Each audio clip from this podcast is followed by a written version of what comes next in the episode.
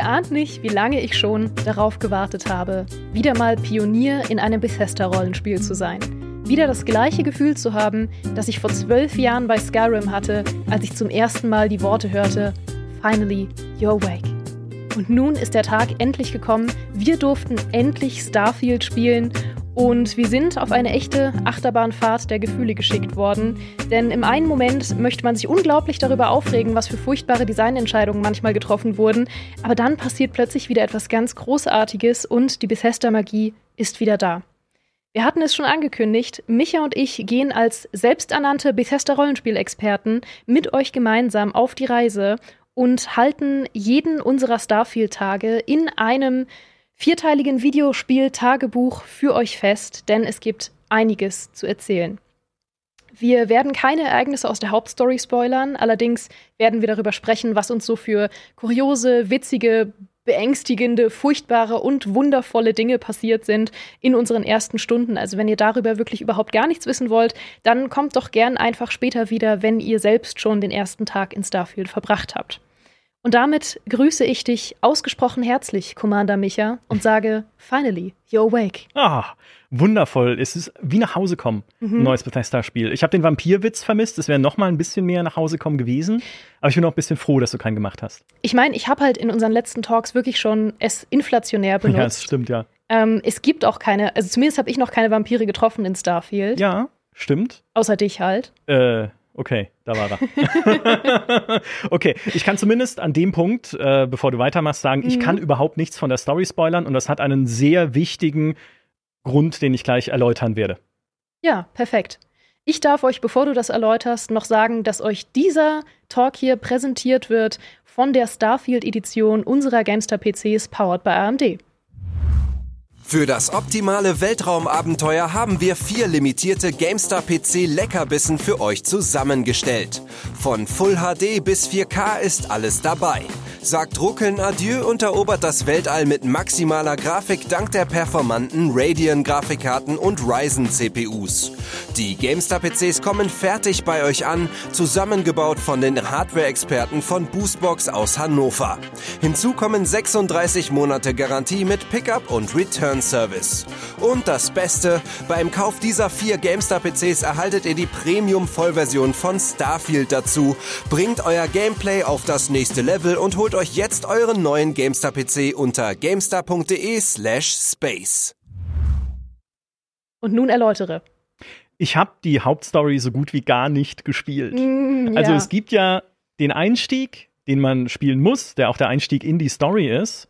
Aber ich habe mir zum Ziel gesetzt, in Starfield so früh ich kann vom Weg abzuweichen. Und so früh ich kann hieß bereits auf dem allerersten Planeten zu dem man eigentlich nur rüberfliegt, um einen Piratenkapitän zu erledigen. Also das ist eigentlich nur eine Tutorial-Mission, wo es dir ein paar Sachen beibringt. Habe ich sofort gesagt, okay, ich gehe überall sonst hin, außer da, wo dieser Piratenkapitän ist, habe diesen ganzen Planeten erkundet. Danach musst du leider zur Constellation gehen, zu dieser mhm. Entdeckergruppe, der du dich dann anschließt. Ich bin zu denen reingegangen. Sie haben mich äh, zugetextet mit der Story, die ich auch noch spielen werde. Also es ist nicht so, dass ich sage, äh, will ich nicht oder so. Dann habe ich sie gefragt, okay, dieser Job hier bei der Constellation, gibt's für den auch Kohle? Dann haben sie gesagt, es ist eine Unverschämtheit. Ja, wir sind hier die Entdecker und es ist eine Ehre für uns zu arbeiten und wir stellen dir eine kostenlose Wohnung. Und übrigens, hier ist eine Nachricht von deinem Vater, weil man im Spiel Eltern haben kann, ist mhm. einer der Trades, die man wählen kann. Ich habe diese Nachricht genommen, ich habe sie gelesen, darauf steht, mein Vater sagt mir, ich soll doch mal vorbeikommen, es gäbe was zu besprechen, aber keine Angst, nichts Schlimmes. Und wenn wir eines wissen über Eltern, ist, wenn sie sagen, es gibt nichts Schlimmes zu besprechen, dann ist es lebensbedrohlich. Mhm. Und ich bin sofort rausgerannt mhm. aus diesem Constellation-Hauptquartier hin zu meinen Eltern. Also wirklich, und das war das, der letzte Berührungspunkt, den ich hatte mit der Hauptstory. Ab da habe ich nur noch dieses Universum erkundet. Mhm. Ausgezeichnet, ja. ja. Ich habe es schon angekündigt, unsere Spieldurchläufe könnten sich schon an Tag 1 nicht mehr voneinander unterscheiden. Ja. Das heißt, ich schlage vor, wir fangen wirklich mal ganz am Anfang an, was wir gemacht haben.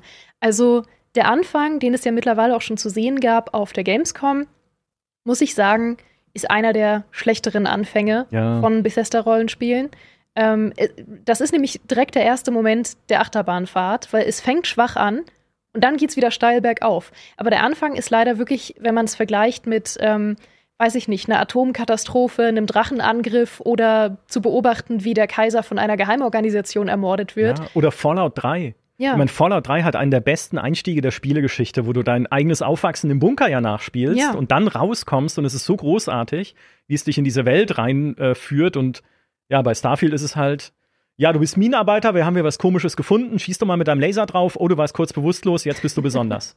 Also ich, ich bin jetzt arg zynisch. Ähm, mhm. Es ist schon natürlich nett vertont und es ist technisch toll. Also vielleicht reden wir ja noch ein bisschen auch mehr mhm. über die mhm. Technik in unseren Tagebuchfolgen. Aber es ist so, so unspektakulär irgendwie. Ja. Leider, es ist, ähm, es hat auch gute Qualitäten. Du sagst es richtig, es sieht atmosphärisch aus.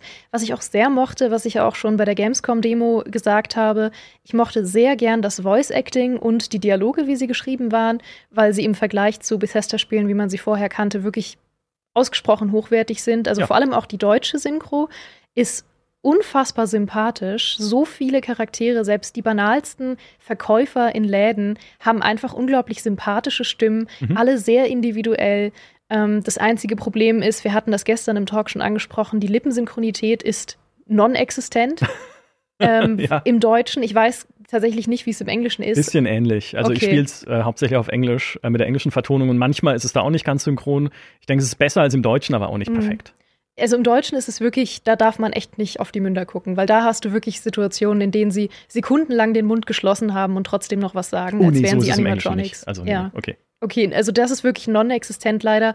Ähm, das macht's wenn man da nicht so drauf achtet, ist es eine sehr schöne Synchronisation. Ähm, wie gesagt, ich mochte die Dialoge erschreckend gern direkt am Anfang von der Aufseherin, mit der du arbeitest und deinem Kollegen, wie die so ein bisschen äh, hin und her sich streiten und ja. man denkt sich direkt, hey, zwei echt interessante, sympathische Leute kennt man gar nicht so, wirken gar nicht so wie Abziehbilder. Ähm, Deswegen, es war auch so ein gemischte Gefühle für den Anfang. Der schönste Moment, den ich am Anfang hatte, wo ich mich direkt zu Hause gefühlt habe in einem Bethesda-Rollenspiel, war, als ich dann äh, durch die Mine gelaufen bin und selber was abbauen sollte und mich direkt der erste No-Name-Kollege angesprochen hat mit, ich will jetzt nicht mit dir reden. Ja. Und ich hatte ihn gar nicht angesprochen. Ich dachte mir so, entschuldigen Sie, Herr Kollege, Sie haben mich angesprochen. Ja. To be fair, so lief unser erstes Treffen ab. Da hast du mich auch angeschrien. Ich leider nicht tatsächlich reden. richtig, so ein ja. bisschen. ja, bei unserem war. ersten Treffen stand Geraldine an der Kaffeemaschine und ich bin wortlos an ihr vorbeigestürmt, weil ich äh, Videos vertonen musste hinten in unseren Tonkabinen. Die sind halt in einem anderen Gebäudeteil. Und äh, dann ist mir aufgefallen, Moment mal, du bist gerade an jemandem vorbei. Es war so ein typisches, mein Gehirn fängt jetzt an zu arbeiten im mhm. Nachhinein. Bist gerade jemandem vorbeigelaufen, die kennst du überhaupt nicht. Hab mich dann umgedreht und gesagt, hä, bist du neu hier? ja. Ja. Das war unser erstes Kennenlernen. Richtig. Ja. Ich hatte dich eigentlich auch freundlich gegrüßt, als du an mir vorbeigeeilt bist. Ähm, und du hast mir noch einen Blick zugeworfen, der so wirkte wie, ich glaube, wir müssen den Sicherheitsdienst rufen, hier hat jemand eingebrochen. ja. ja. ungefähr das, das war mein Gefühl. Ungefähr ja. so es den Leuten am Anfang von Starfield in der Mine, wenn du da unterwegs bist. Genau. Ja. Also insofern, das war schon mal schön. Ähm, was wir ja auch in unserem Test schon besprochen haben und äh, was ich auch von anderer Seite viel jetzt schon gehört habe, auch nach diesem Anfang, den es in der Demo zu sehen gab, startet Starfield leider sehr zäh. Mhm. Also man muss danach, wenn man der Hauptstory folgt, ähm, sehr viele Sachen erstmal machen, die ein bisschen dauern. Man wird erstmal auf diese ähm, Piratenbasis geschickt und er muss da erstmal durchlaufen, hat halt so Dungeon-Charakter, ne? man läuft eben durch und sammelt ein bisschen Zeug ein und mhm. schießt auf ein paar Gegner, ähm, ist nicht besonders äh, jetzt atmosphärisch für den Beginn erstmal. Ähm, und dann kommt man das erste Mal raus und da hatte ich zumindest das erste Mal die Möglichkeit, Leute mit meinem äh, Überzeugungsskill zu begeistern. Oh ja. Weil man dann äh, auf die Crimson Fleet Piraten trifft und sie einem sagen, ah, ich bin auf der Suche ich, äh, nach deinem Schiff und ich will dein Schiff ausrauben, weil ich habe gehört, die Schiffe der Constellation äh, tragen ganz wertvolle Schätze bei sich, weil die Constellations sind ja alles Schatzjäger, mhm. was nicht stimmt. Mhm. Ähm, und dann kann man sagen, stimmt nicht. Und dann sagen sie, stimmt wohl. Und dann kann man in dieses neue äh, Überzeugen-Minispiel quasi reingehen, äh, was ja dann so funktioniert, dass du verschiedene Sätze hast, ähm, die auch immer lustig und interessant geschrieben sind und jeweils einen unterschiedlichen Schwierigkeitsgrad haben. Mhm. Zum Beispiel der einfache Schwierigkeitsgrad wäre zu sagen, nee, also wirklich ganz ehrlich, wir haben keine Schätze. Ähm, oder der schwierigere Schwierigkeitsgrad wäre dann irgendwie zu sagen, denk dran, ich habe gerade deine komplette Basis äh, und deine komplette Crew ermordet. Ja, das habe ich gesagt. Ja. ja. hat das funktioniert? Ja, hat er eingesehen. Ah, okay. Ja, war, war ein gutes Argument für sie. Okay. Ja. Ich war nur total nett. Ähm, hab gesagt, nee, also wirklich, es tut mir total leid, aber ihr seid dann im Traum nachgejagt. Und dann war er ultra enttäuscht und hat gesagt, oh nein, jetzt sind wir total umsonst hierher gekommen und meine Güte, was machen wir nur mit unserem Leben und so. Das hat mir dann leid getan. ich bin ja ja, die, die arme Crimson Fleet, ja. äh, in der ich inzwischen bin, aber ich, wir springen nach vorne. Ja. Äh, ich bin ein, ein, Teil von ihr, aber nicht freiwillig. ähm, es sind wirklich tolle Geschichten, die das Spiel schreibt. Ähm, was ich gemacht habe, ist tatsächlich diesen Planeten, auf dem man diesen Piratenanführer eigentlich direkt treffen soll, weil man landet ja auch mit dem Schiff quasi neben seiner Basis, also ein, also ein Hügel weiter so. Habe ich mir gedacht, okay, nein. Ich gehe in die komplett entgegengesetzte Richtung, schalte den Scanner an und gucke, welche anderen Hotspots verteilt es auf diesem Planeten, weil wir wissen, die Planeten von Starfield sind prozedural befüllt. Also hit me. Mhm. Ja, zeig mir doch mal, was du kannst. Und hab mir dann dort die Schauplätze angeschaut und das äh, muss man leider sagen, ist tatsächlich nicht ihre Stärke, diese Planeten interessant zu befüllen. Weil viele von diesen Schauplätzen waren langweilig. Ja, man merkt schon, dass sie irgendwie handgebaut sind. Ich war in so einer Höhle, ja, dann ist halt da ein Blutfleck und dann ist da hinten irgendwie eine Leiche, die man plündern kann und noch eine Kiste mit Munition oder sowas oder mit einer Waffe und äh, ich habe einen coolen Helm gefunden, der mich immer unsichtbar macht, wenn ich in die Hocke gehe und sowas aber es gibt keine Geschichten, da ist nicht viel Environmental Storytelling, man findet keine Notizen mit Hintergründen. Ich habe eine komplett verlassene zivile Basis gefunden, einfach nur mit Kisten zum Plündern, ohne wenigstens ein Zettelchen, das rumliegt. Was war da früher? Warum ist die verlassen? Wer hat da gewohnt? Was ist mit ihnen passiert? Gar nichts. Mhm. Und das hast du so oft halt, auch wenn du später Planeten erkundest.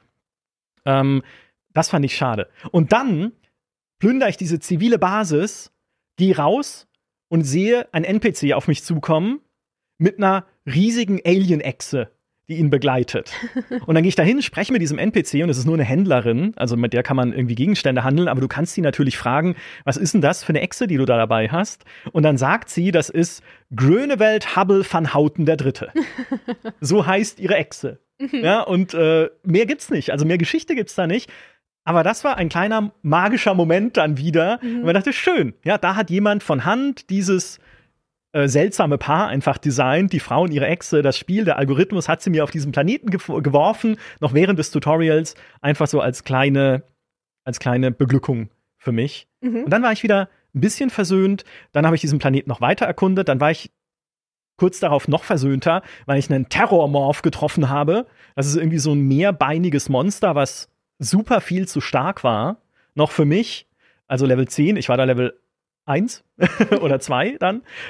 Und ich habe aber alles, was ich hatte, in diesen Terrormorph reingeschossen. Also wirklich alle Munition verbraucht. Ich habe es dann irgendwann mit dem Bergbaulaser nur noch gemacht, den man am Anfang kriegt, der wirklich kaum Schaden macht. Mhm. Aber ich habe diesen Terrormorph niedergerungen äh, während mir Vasco, mein Roboterbegleiter, die ganze Zeit im Weg rumstand, weil die Begleiter-KI ist halt nach wie vor ein bisschen äh, fragwürdig in Bethesda-Spielen. Aber ich dachte mir so, okay, cool, das war wenigstens eine Herausforderung und ich bin ja selber schuld, weil ich erkundet habe. Und dann ist mein absoluter Lieblingsmoment entstanden in dieser ganzen Tutorial-Zeitspanne. Und das ist keine Absicht von Bethesda, dass der so passiert ist. Ich habe nämlich einen Landeplatz gefunden mit einem zivilen Raumschiff, was da gelandet war. Und das war nicht abgeschlossen. Also oft sind Raumschiffe abgeschlossen auf diesen Landeplätzen. Das war es nicht. Also bin ich, äh, da waren ein paar Monster drumherum, die habe ich dann erledigt und dann bin ich reingegangen und in diesem Raumschiff sind NPCs als Crewmitglieder, mit denen man aber keine Gespräche so richtig führen kann, sondern man läuft nur an ihnen vorbei und sie sagen Howdy, hello there, ne, so ungefähr. Also schön, dass du da bist, grüß dich. Ja, und ich bin dann einfach an ihnen vorbeigelaufen. Da gab es dann den zivilen Captain und den äh, zivilen, was weiß ich was, Mechaniker und Sicherheitsmenschen, bin an ihm vorbeigelaufen, ins Cockpit, hab mich auf den Pilotensitz gesetzt, das Raumschiff gestartet, abgehoben ins All. Und dann kommt die Meldung vom Spiel: Cool, du hast ein zweites Raumschiff. Das ist jetzt dein Heimatschiff, es gehört dir. Und ich war im All über dem Planeten, bin wieder aus diesem Pilotensitz aufgestanden. Hinter mir stand der zivile NPC-Captain und sagte: Howdy. Also, ich habe dieses Raumschiff mitsamt seiner Crew vereinnahmt, gestohlen, diese Menschen in Besitz genommen und ich habe dann tatsächlich dieses Raumschiff später nach New Atlantis geflogen und dort verkauft mit den Leuten an Bord. also, wo ich mir dann dachte, an sich fantastische Geschichte. Ich freue mich drauf, das im Stream zu erzählen.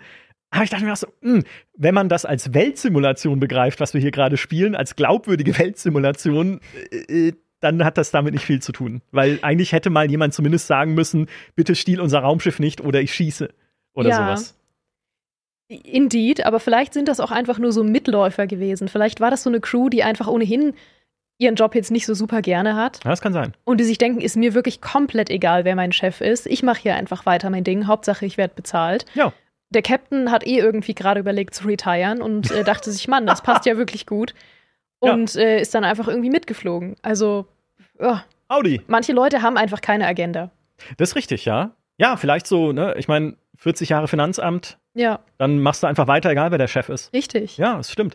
Ähm, insofern, aber ich habe sie ja dann auch verkauft quasi mit ihrem Schiff zusammen. Die sind jetzt leider. Äh, ich könnte das Schiff wieder zurückkaufen in New. Das könnte ich mal machen. In New Atlantis ist es jetzt im Inventar des Schiffshändlers. Vielleicht kaufe ich es irgendwann zurück, einfach um nochmal Howdy zu sagen zur Crew.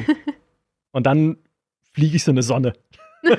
Geht leider nicht, glaube ich. Aha. Aber ähm, das, äh, da war so der Moment, wo ich mir dachte, ja, also es, äh, oft sind sie abgeschlossen. Ne? Es war jetzt vielleicht auch ein bisschen ein Sonderfall oder ein Bug. Keine Ahnung, dass es nicht verschlossen war, dann könnte man es aber trotzdem knacken mit so einem Didi, äh, Digi-Dietrich, schwieriges Wort, mhm. und dem Schlösserknack-Minispiel, was drin ist. Ähm, aber ich dachte mir schon so, also irgendwie sollten sie sich wehren, wenn ich das mache, in irgendeiner ja. Form. Ja. Um kurz zu erklären, warum du so handelst, wie du handelst, oh, ja. würde ich gerne noch den Sprung machen zu der Character Creation und darüber sprechen, wen wir überhaupt spielen. Wen spielst du, Micha? Wer bist du?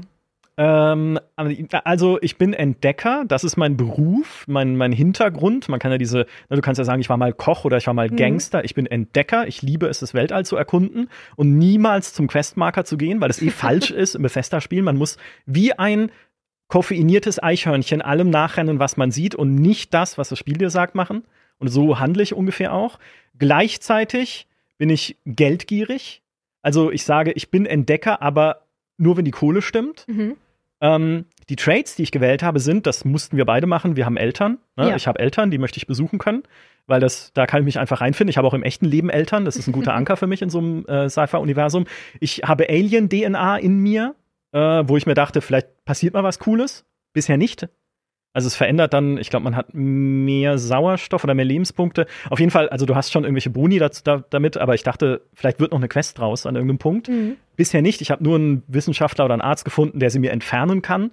Du kannst mhm. alle Trades entfernen lassen. Ne? Das ja. geht im Spiel dann später. Ähm, habe ich aber nicht gemacht. Natürlich bin ich doof. Ich will sehen, ob da noch was passiert.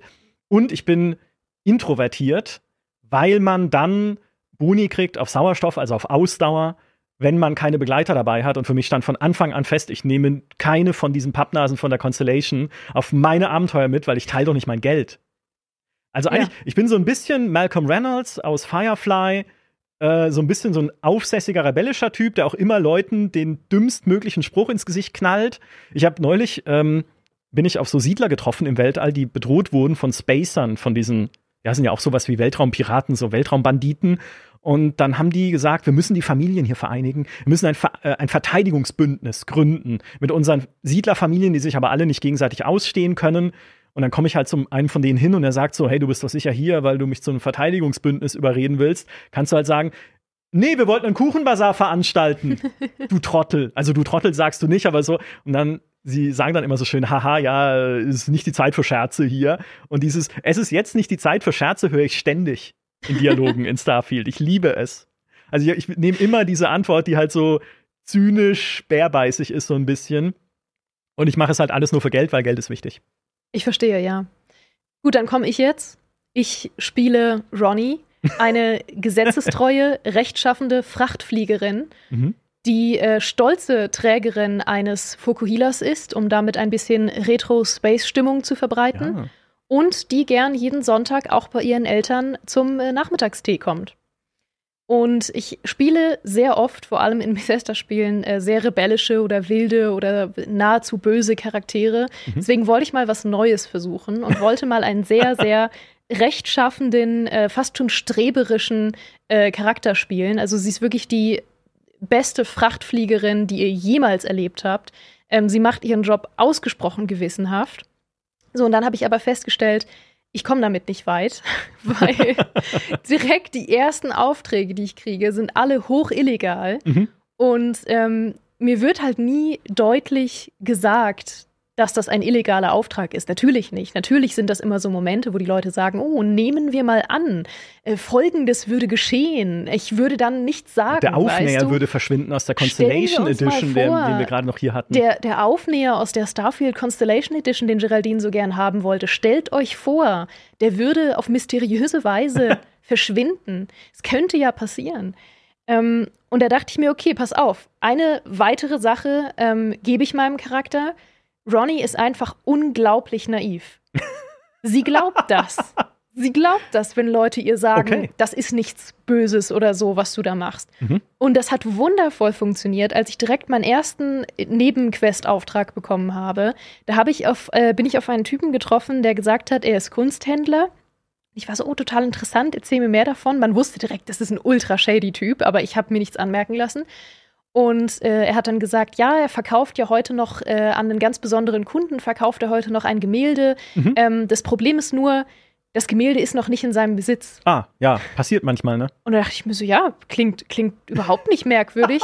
ähm, ist ja komisch, warum hast du das denn noch nicht? Und er so, ja, ja, ich muss das noch äh, abholen aus dem Lager, weißt du. Ähm, würdest du das vielleicht machen? Und ich gefragt, okay, ja, warum, warum machst du es nicht? Und er so, ich bin, ähm, ich kenne mich nicht gut aus in der Stadt. Ich weiß, ich weiß nicht, wo das Lager ist. So, und ich bin ja in den United Colonies geboren. Mhm. Das habe ich mir auch als Trade gegeben. Ähm, dazu kann ich übrigens auch gleich noch was Lustiges erzählen.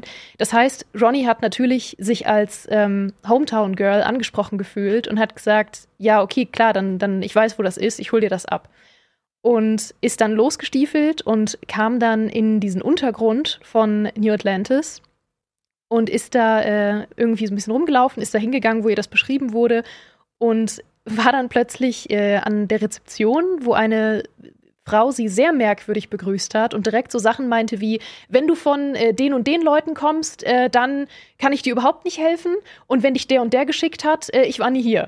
Äh, okay. Und Ronny so, ähm, ich wollte das Gemälde abholen, tut, tut, mir leid, wenn ich störe. Und sie so, ach so, ja, ähm, hier ist das Gemälde und die Besitzurkunde ist auch schon angepasst. Zwinker.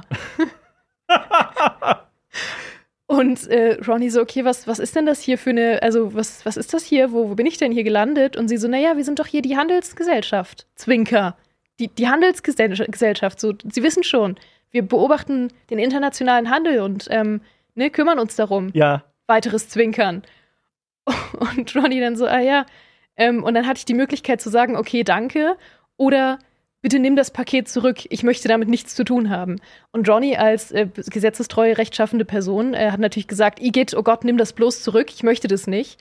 Aber die Frau hat nur gesagt, nee, das, keine Rücknahme, können wir nichts machen. Und dann bin ich mit dem Paket wieder zurück zu dem Kunsthändler und habe gesagt, hier, oh Gott, nimm dein Paket, ich will damit nichts zu tun haben. Ronny war völlig äh, aus dem Häuschen, dass sie an so einer illegalen Aktivität beteiligt war. Und der Typ meinte dann, äh, mein Gott, schrei das doch noch lauter. Ja, okay, ich nehme das Paket, aber jetzt reden wir beide nie wieder. Und dann bin ich aus dem Dialog rausgegangen und dieser Kunsthändler ist rückwärts von mir weggeschaffelt. Oh, okay. Und ich weiß nicht, ob das ein lustiger Bug war oder so hm. gedacht war. Aber ich, also ist, für mich war es perfekt, wie er gesagt hat, wir reden nie wieder darüber und dann rückwärts weggeschlichen ist. Uh, das klingt nach der berühmten und auch geliebten Bethesda-Formel. Man weiß nicht, ob es ein Bug ist, aber es ist cool. Richtig. Ja, Im das hatte ich ist auch. Das hatte ich auch. Ich habe ganz am Anfang, direkt im Tutorial, wird ja dann diese Basis, wo du bist, diese Minenbasis angegriffen, auch von äh, äh, Piraten, ne, von der Crimson Fleet. Und dann wurde jemand erschossen, ein anderer Minen, eine Minenarbeiterin, die da mitgeholfen hat bei der Verteidigung. Und dann bin ich da hingegangen, wollte die Leiche plündern, steht da ansprechen.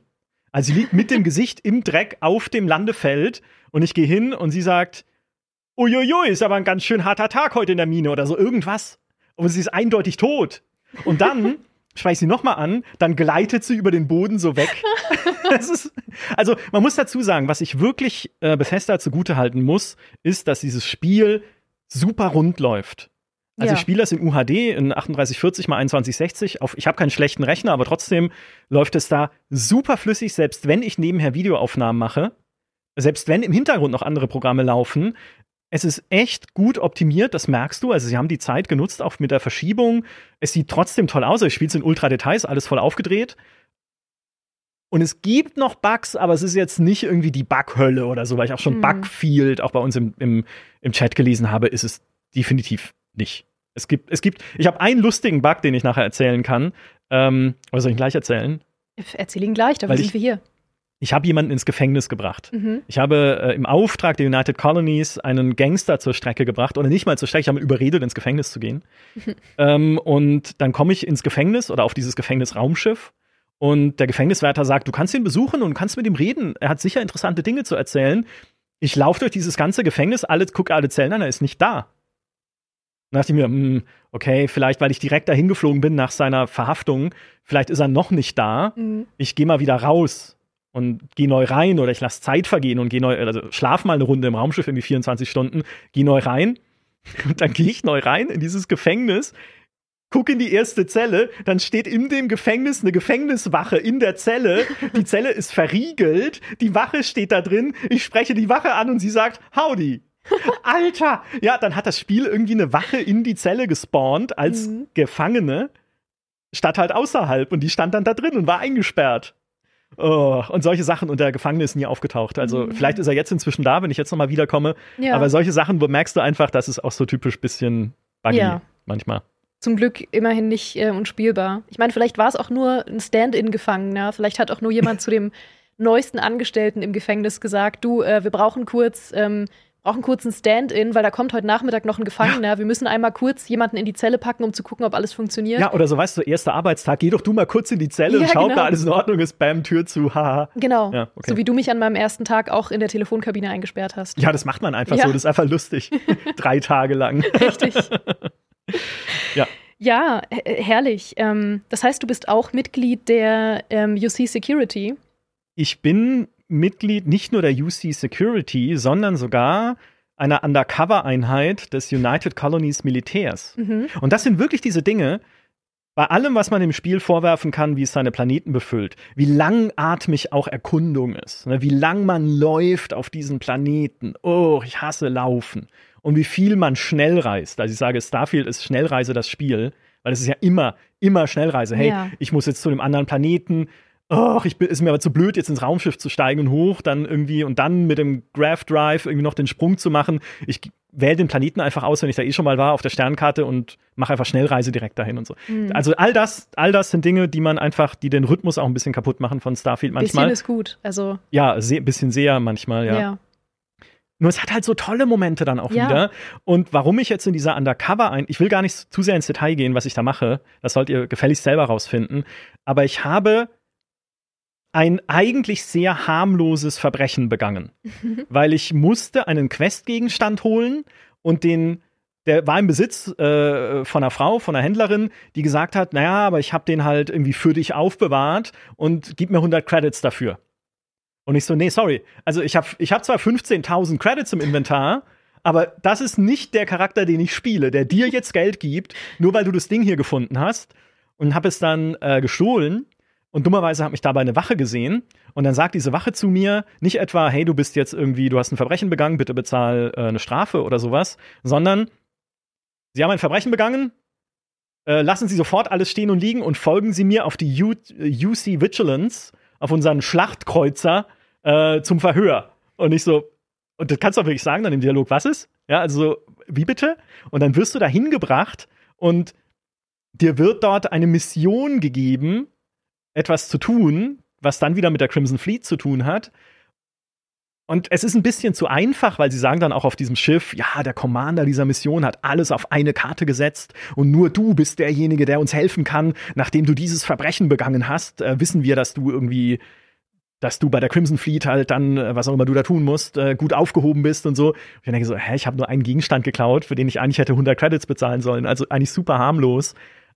Also es war zu leicht, dass ich da in Hoffnung geworden bin. Aber was für eine tolle Szene. Ist ein bisschen halt wie früher bei der dunklen Bruderschaft, mhm. wenn jemand reinkam und gesagt hat, du hast gerade einen Mord begangen, willst du nicht bei uns mitmachen? Ungefähr so war das. Und toll. Also deswegen bin ich jetzt nicht nur bei der UC Security, also bei den Grunts am Boden, für die ich auch schon gearbeitet habe, sondern auch offizielles, undercover, inoffizielles Mitglied der äh, von SysDef, genau mhm. dieser äh, United Colonies äh, Militär äh, äh, Leuten da. Ja. Du gerade sagst, es ist eigentlich zu leicht. Also, to be fair, als ich das erste Mal von der dunklen Bruderschaft abgeworben wurde in Oblivion, da basierte das auch nur auf einem furchtbaren Missverständnis. Da hatte ich niemanden umgebracht, sondern mein Adoring Fan hatte jemanden umgebracht. Oh. Und offensichtlich ging das auf mein Konto. Ähm, der Adoring Fan legt sich ja gerne mal mit Leuten an. Der ist ja, der hat wirklich ein kleines Wutproblem auch. Mhm. Und er hat sich mit irgendeiner Wache oder so angelegt, fragt mich nicht, ähm, hat die umgebracht und ich war so, pff, kann ich jetzt auch nicht viel machen. Und dann ging das mechanisch auf mein Konto. Es stand ähm, auch in meinem Menü Morde einer. Ich war so, ich hab, ich entschuldige. und dann kam halt am nächsten Tag äh, die dunkle Bruderschaft und äh, hat mich aufgeweckt, rüde. Und ich habe das nie aufgeklärt. Also ja, es passiert. Ja. Ja. Ja, ungefähr so war es bei mir auch. Ne? Es war ja nur ein ganz ehrlicher Diebstahl, den ich mhm. begehen wollte. Und schon bin ich hier irgendwie der, der Schwerverbrecher, der jetzt als V-Mann eingesetzt wird. Ja. ja Wahnsinn. Ich stehe genau auf der gegenüberliegenden Seite. Ich bin quasi die Person, die dich wahrscheinlich äh, schnappen sollte, wenn du mal wieder 100 Credits äh, stiehlst.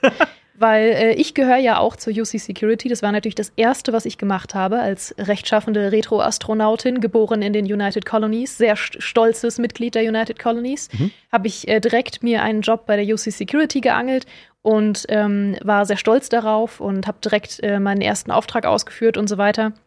Das äh, Vorstellungsgespräch war übrigens auch fantastisch, weil ich muss sagen, dadurch, dass es ein neues Universum ist, ähm, stehe ich wieder vor einem altbekannten Rollenspielproblem dass man nicht immer weiß, was der eigene Charakter wissen sollte. Ja, das stimmt, ja. Das ist leider wirklich sehr ärgerlich, wenn man gerne Roleplay macht. Ähm, weil ich halt, äh, wie gesagt, angegeben habe, ich bin geboren in den United Colonies. Ich erzähle das auch bei jeder Gelegenheit. Die Leute können es nicht mehr hören. Wann immer ich danach gefragt werde oder auch nur irgendwelche Worte mit U fallen, sage ich direkt so, ah, United Colonies? Hat da jemand United Colonies gesagt? Ich wurde hier geboren übrigens. ich bin da sehr stolz drauf. Ähm, aber dann weiß ich halt viele Sachen plötzlich nicht, die ich eigentlich wissen sollte. Und das ist leider sehr unangenehm, weil ich habe mich dann bei der äh, UC Security beworben und meinte, hier, das und das habe ich vorher gemacht, ich würde gerne bei euch arbeiten. Und der Typ meinte, ja, cool, ähm, passt gut bei uns rein und äh, mach das ruhig. Ähm, und dein erster Auftrag, da musst du zu Mast gehen. Hm? Und dann konnte ich fragen, was ist Mast? Ja. Oh ja. Und das hätte ich wissen müssen als Mitglied der United Colonies. Ja. Und der Typ guckt mich nur so dead an und sagt, Okay, vielleicht war das Vorstellungsgespräch doch ein bisschen kurz. Echt? Okay, das, äh, das ist aber cool. Ja. Weil was ihr dir dann erklärt, wenn du ihn fragst, was MAST ist, da merkst du auch so, wer hat das bitte übersetzt? Mhm. Weil MAST ist ja irgendwie der, ich weiß nicht, Administrated Scientific Triumvirate oder wie auch immer die englische mhm. Version ist. Aber auf Deutsch ist es dann das administrative scientifische Triumvirat. Mhm. Und scientifisch ist ein deutsches Wort. Ich, es steht im Duden. Aber wer zur Hölle hat das jemals benutzt? Also es bedeutet wissenschaftlich natürlich wie scientific, ja. aber also das hätte man irgendwie elegant, also fand ich auch irgendwie komisch, dann das da zu verwenden. Das hätte man auch eleganter machen können. Ja. ja. Kleinigkeit naja. natürlich. Kleinigkeit. Ja. Aber ich, ich habe mich ein bisschen gefreut, dass ich outgecallt wurde. Das war mir, mir unglaublich cool, unangenehm. Ja. ich dachte so, ich, Entschuldigung, ich war länger nicht hier. ja, aber die, die größte Wissenslücke sind immer noch die Religionen. Ja, leider. Ja. Leider. Es ist wirklich auch so, äh, mir ging es auch, als ich meinen Charakter erstellt habe, so, ähm, du hast ja die Möglichkeit, bei den Trades es ist kein Muss, aber du kannst bei den Trades dir sowohl eine vorgegebene Religion schon geben, als auch eben sagen, in welcher ähm, Fraktion du geboren wurdest. Und beides wird leider nicht erklärt im Charaktereditor. Mhm. Sie sagen einfach nur, ja, du kannst Mitglied sein von Sanctum Universum. Und das macht dann, dass du Mitglied bist von Sanctum Universum. Und ich war, okay, danke. Ja, und du kannst halt zu diesem Kult äh, aus Haus Varun, dem Kult ja. der großen Schlange, beitreten. Und du weißt am Anfang, also gut, natürlich kann ich Reddit angucken oder sowas oder mal googeln und schauen, mhm. wer das ist. Aber das Spiel sagt dir nicht, das sind Massenmörder. Ja. Das sind Leute, die im Namen ihrer großen Schlange äh, Raumstationen plündern und Zivilisten äh, äh, niederschießen. Ja. Ähm, und äh, wenn du das halt wählst und sagst, oh, große Schlange klingt ja lustig, mhm. ja, dann gehörst du da dazu. Ja, ja. Also bist einer von denen. Mhm. Das ist leider was, äh, was ich auch, wo ich kein Fan von bin. Ich hoffe irgendwie, dass sie da einfach noch so simple Beschreibungen ergänzen. Einsatzbeschreibung, was die Religion oder die Fraktion ausmacht, würde ja schon völlig reichen, dass man das nicht immer separat googeln muss. Ja. Ähm, aber ansonsten übrigens auch noch kurz zum Charaktereditor. Wir schwenken viel hin und her. Ich mochte den Charaktereditor gern. Ist nicht mein absoluter Lieblingscharaktereditor jemals. Aber er, ist, er macht Spaß, darin zu arbeiten. Ähm, er macht Spaß, Sachen auszuprobieren. Man hat auch recht viele Möglichkeiten. Ähm, er hat halt wieder so typische merkwürdige Bethesda-Entscheidungen, die aber auch zum Feeling dazugehören. Also, mhm. du weißt, ich habe viele Stunden im Oblivion-Charakter-Editor verbracht. mich kann nichts mehr schocken. Also wenn du einmal den Oblivion Charaktereditor überlebt hast, dann ist alles danach easy, entspannt, mhm. Spaziergang, alles gut.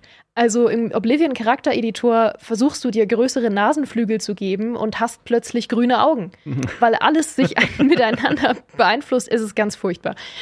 Die einzige lustige Entscheidung, wo ich noch gar nicht sicher bin, wie ich die finde, in dem Starfield-Editor ist, ähm, du hast keinen klassischen Altersregler. Du kannst mhm. dich nicht klassisch altern, wie man es normalerweise kennt, sondern du hast alte Gesichtsparts. Also ja. ganz ja, wild. Ja. Mhm. Du kannst alte Augen wählen oder einen alten Hals, aber du hast nur irgendwie ein oder zwei alte Gesichtsparts. Und dann hast du halt ganz am Ende noch die Möglichkeit, dir so ein bisschen Krähenfältchen oder sowas zu geben und mhm. hast halt so ein bisschen Fältchen im Gesicht. Aber du kannst nicht das Gesicht, das du machen möchtest, ähm, organisch altern lassen. Und das finde ich sehr wild, weil einerseits ist es cool, dadurch siehst du tatsächlich, wenn du jemand Altes spielen möchtest, ähm, realistisch älter aus, weil du wirklich auch äh, die Gesichtsformen sich verändern und so weiter und äh, du wirklich auch nicht nur so ein Falten, so eine Textur drüber liegen hast, sondern wirklich sich die Form auch verändert, deine Wangen so ein bisschen einfallen oder dein Hals eben komplett anders aussieht. Aber so wild habe ich in noch keinem Editor gesehen. Ja, ich, ähm, ich habe ich hab nur die, die Fältchen gemacht, aber ich versuche immer mich nachzubauen in mhm. Charaktereditoren, was meistens gut funktioniert. Also ich habe irgendwie so ein Editorgesicht, glaube ich, im echten Leben, das einfach ja. gut nachbaubar ist in jedem Spiel. Ähm, und dann habe ich mir nur die bisschen hier die Lachfalten gegeben, äh, weil mehr, mehr, mehr habe ich nicht, was irgendwie alt ausschaut. Das ja. dachte ich mir, wäre ja. Mm, mm. To be fair, die hast du dir im echten Leben halt auch nur angemalt. Richtig, genau, habe ich mir auch im echten Leben im Editor ausgesucht.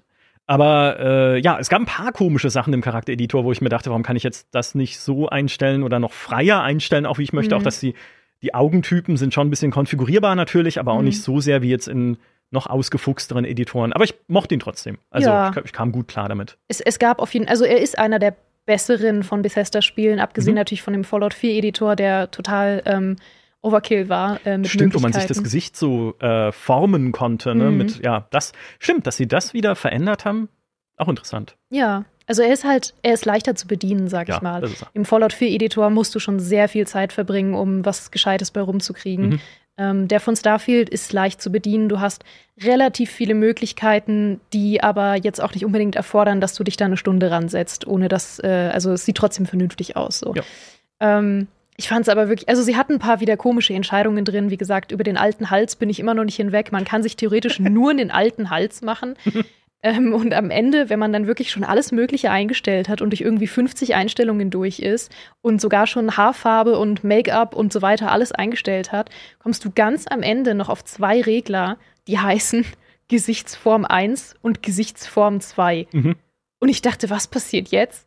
Also ich habe doch schon alles eingestellt. Warum komme ich jetzt auf Gesichtsform 1 und 2? Ich habe mich nicht getraut, es zu bedienen, weil es gibt auch keinen Rückgängig-Button. Mhm. Und ich hatte richtig Angst, dass ich jetzt alles zunichte mache, was ich eingestellt habe. und dann habe ich es angeklickt und habe festgestellt, okay, sie haben das nur komisch übersetzt. Gesichtsform 1 und 2 sind einfach nur so Unreinheiten, also so Hauttexturen. Ja, stimmt, stimmt. Ja, stimmt.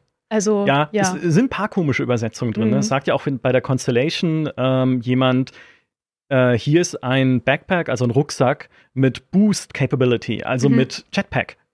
Und was sie aber daraus machen in der deutschen Übersetzung ist, hier ist ein Rucksack mit Extras. Ja, stimmt aber nicht. Ne? Also es ist ein Rucksack mit Jetpack.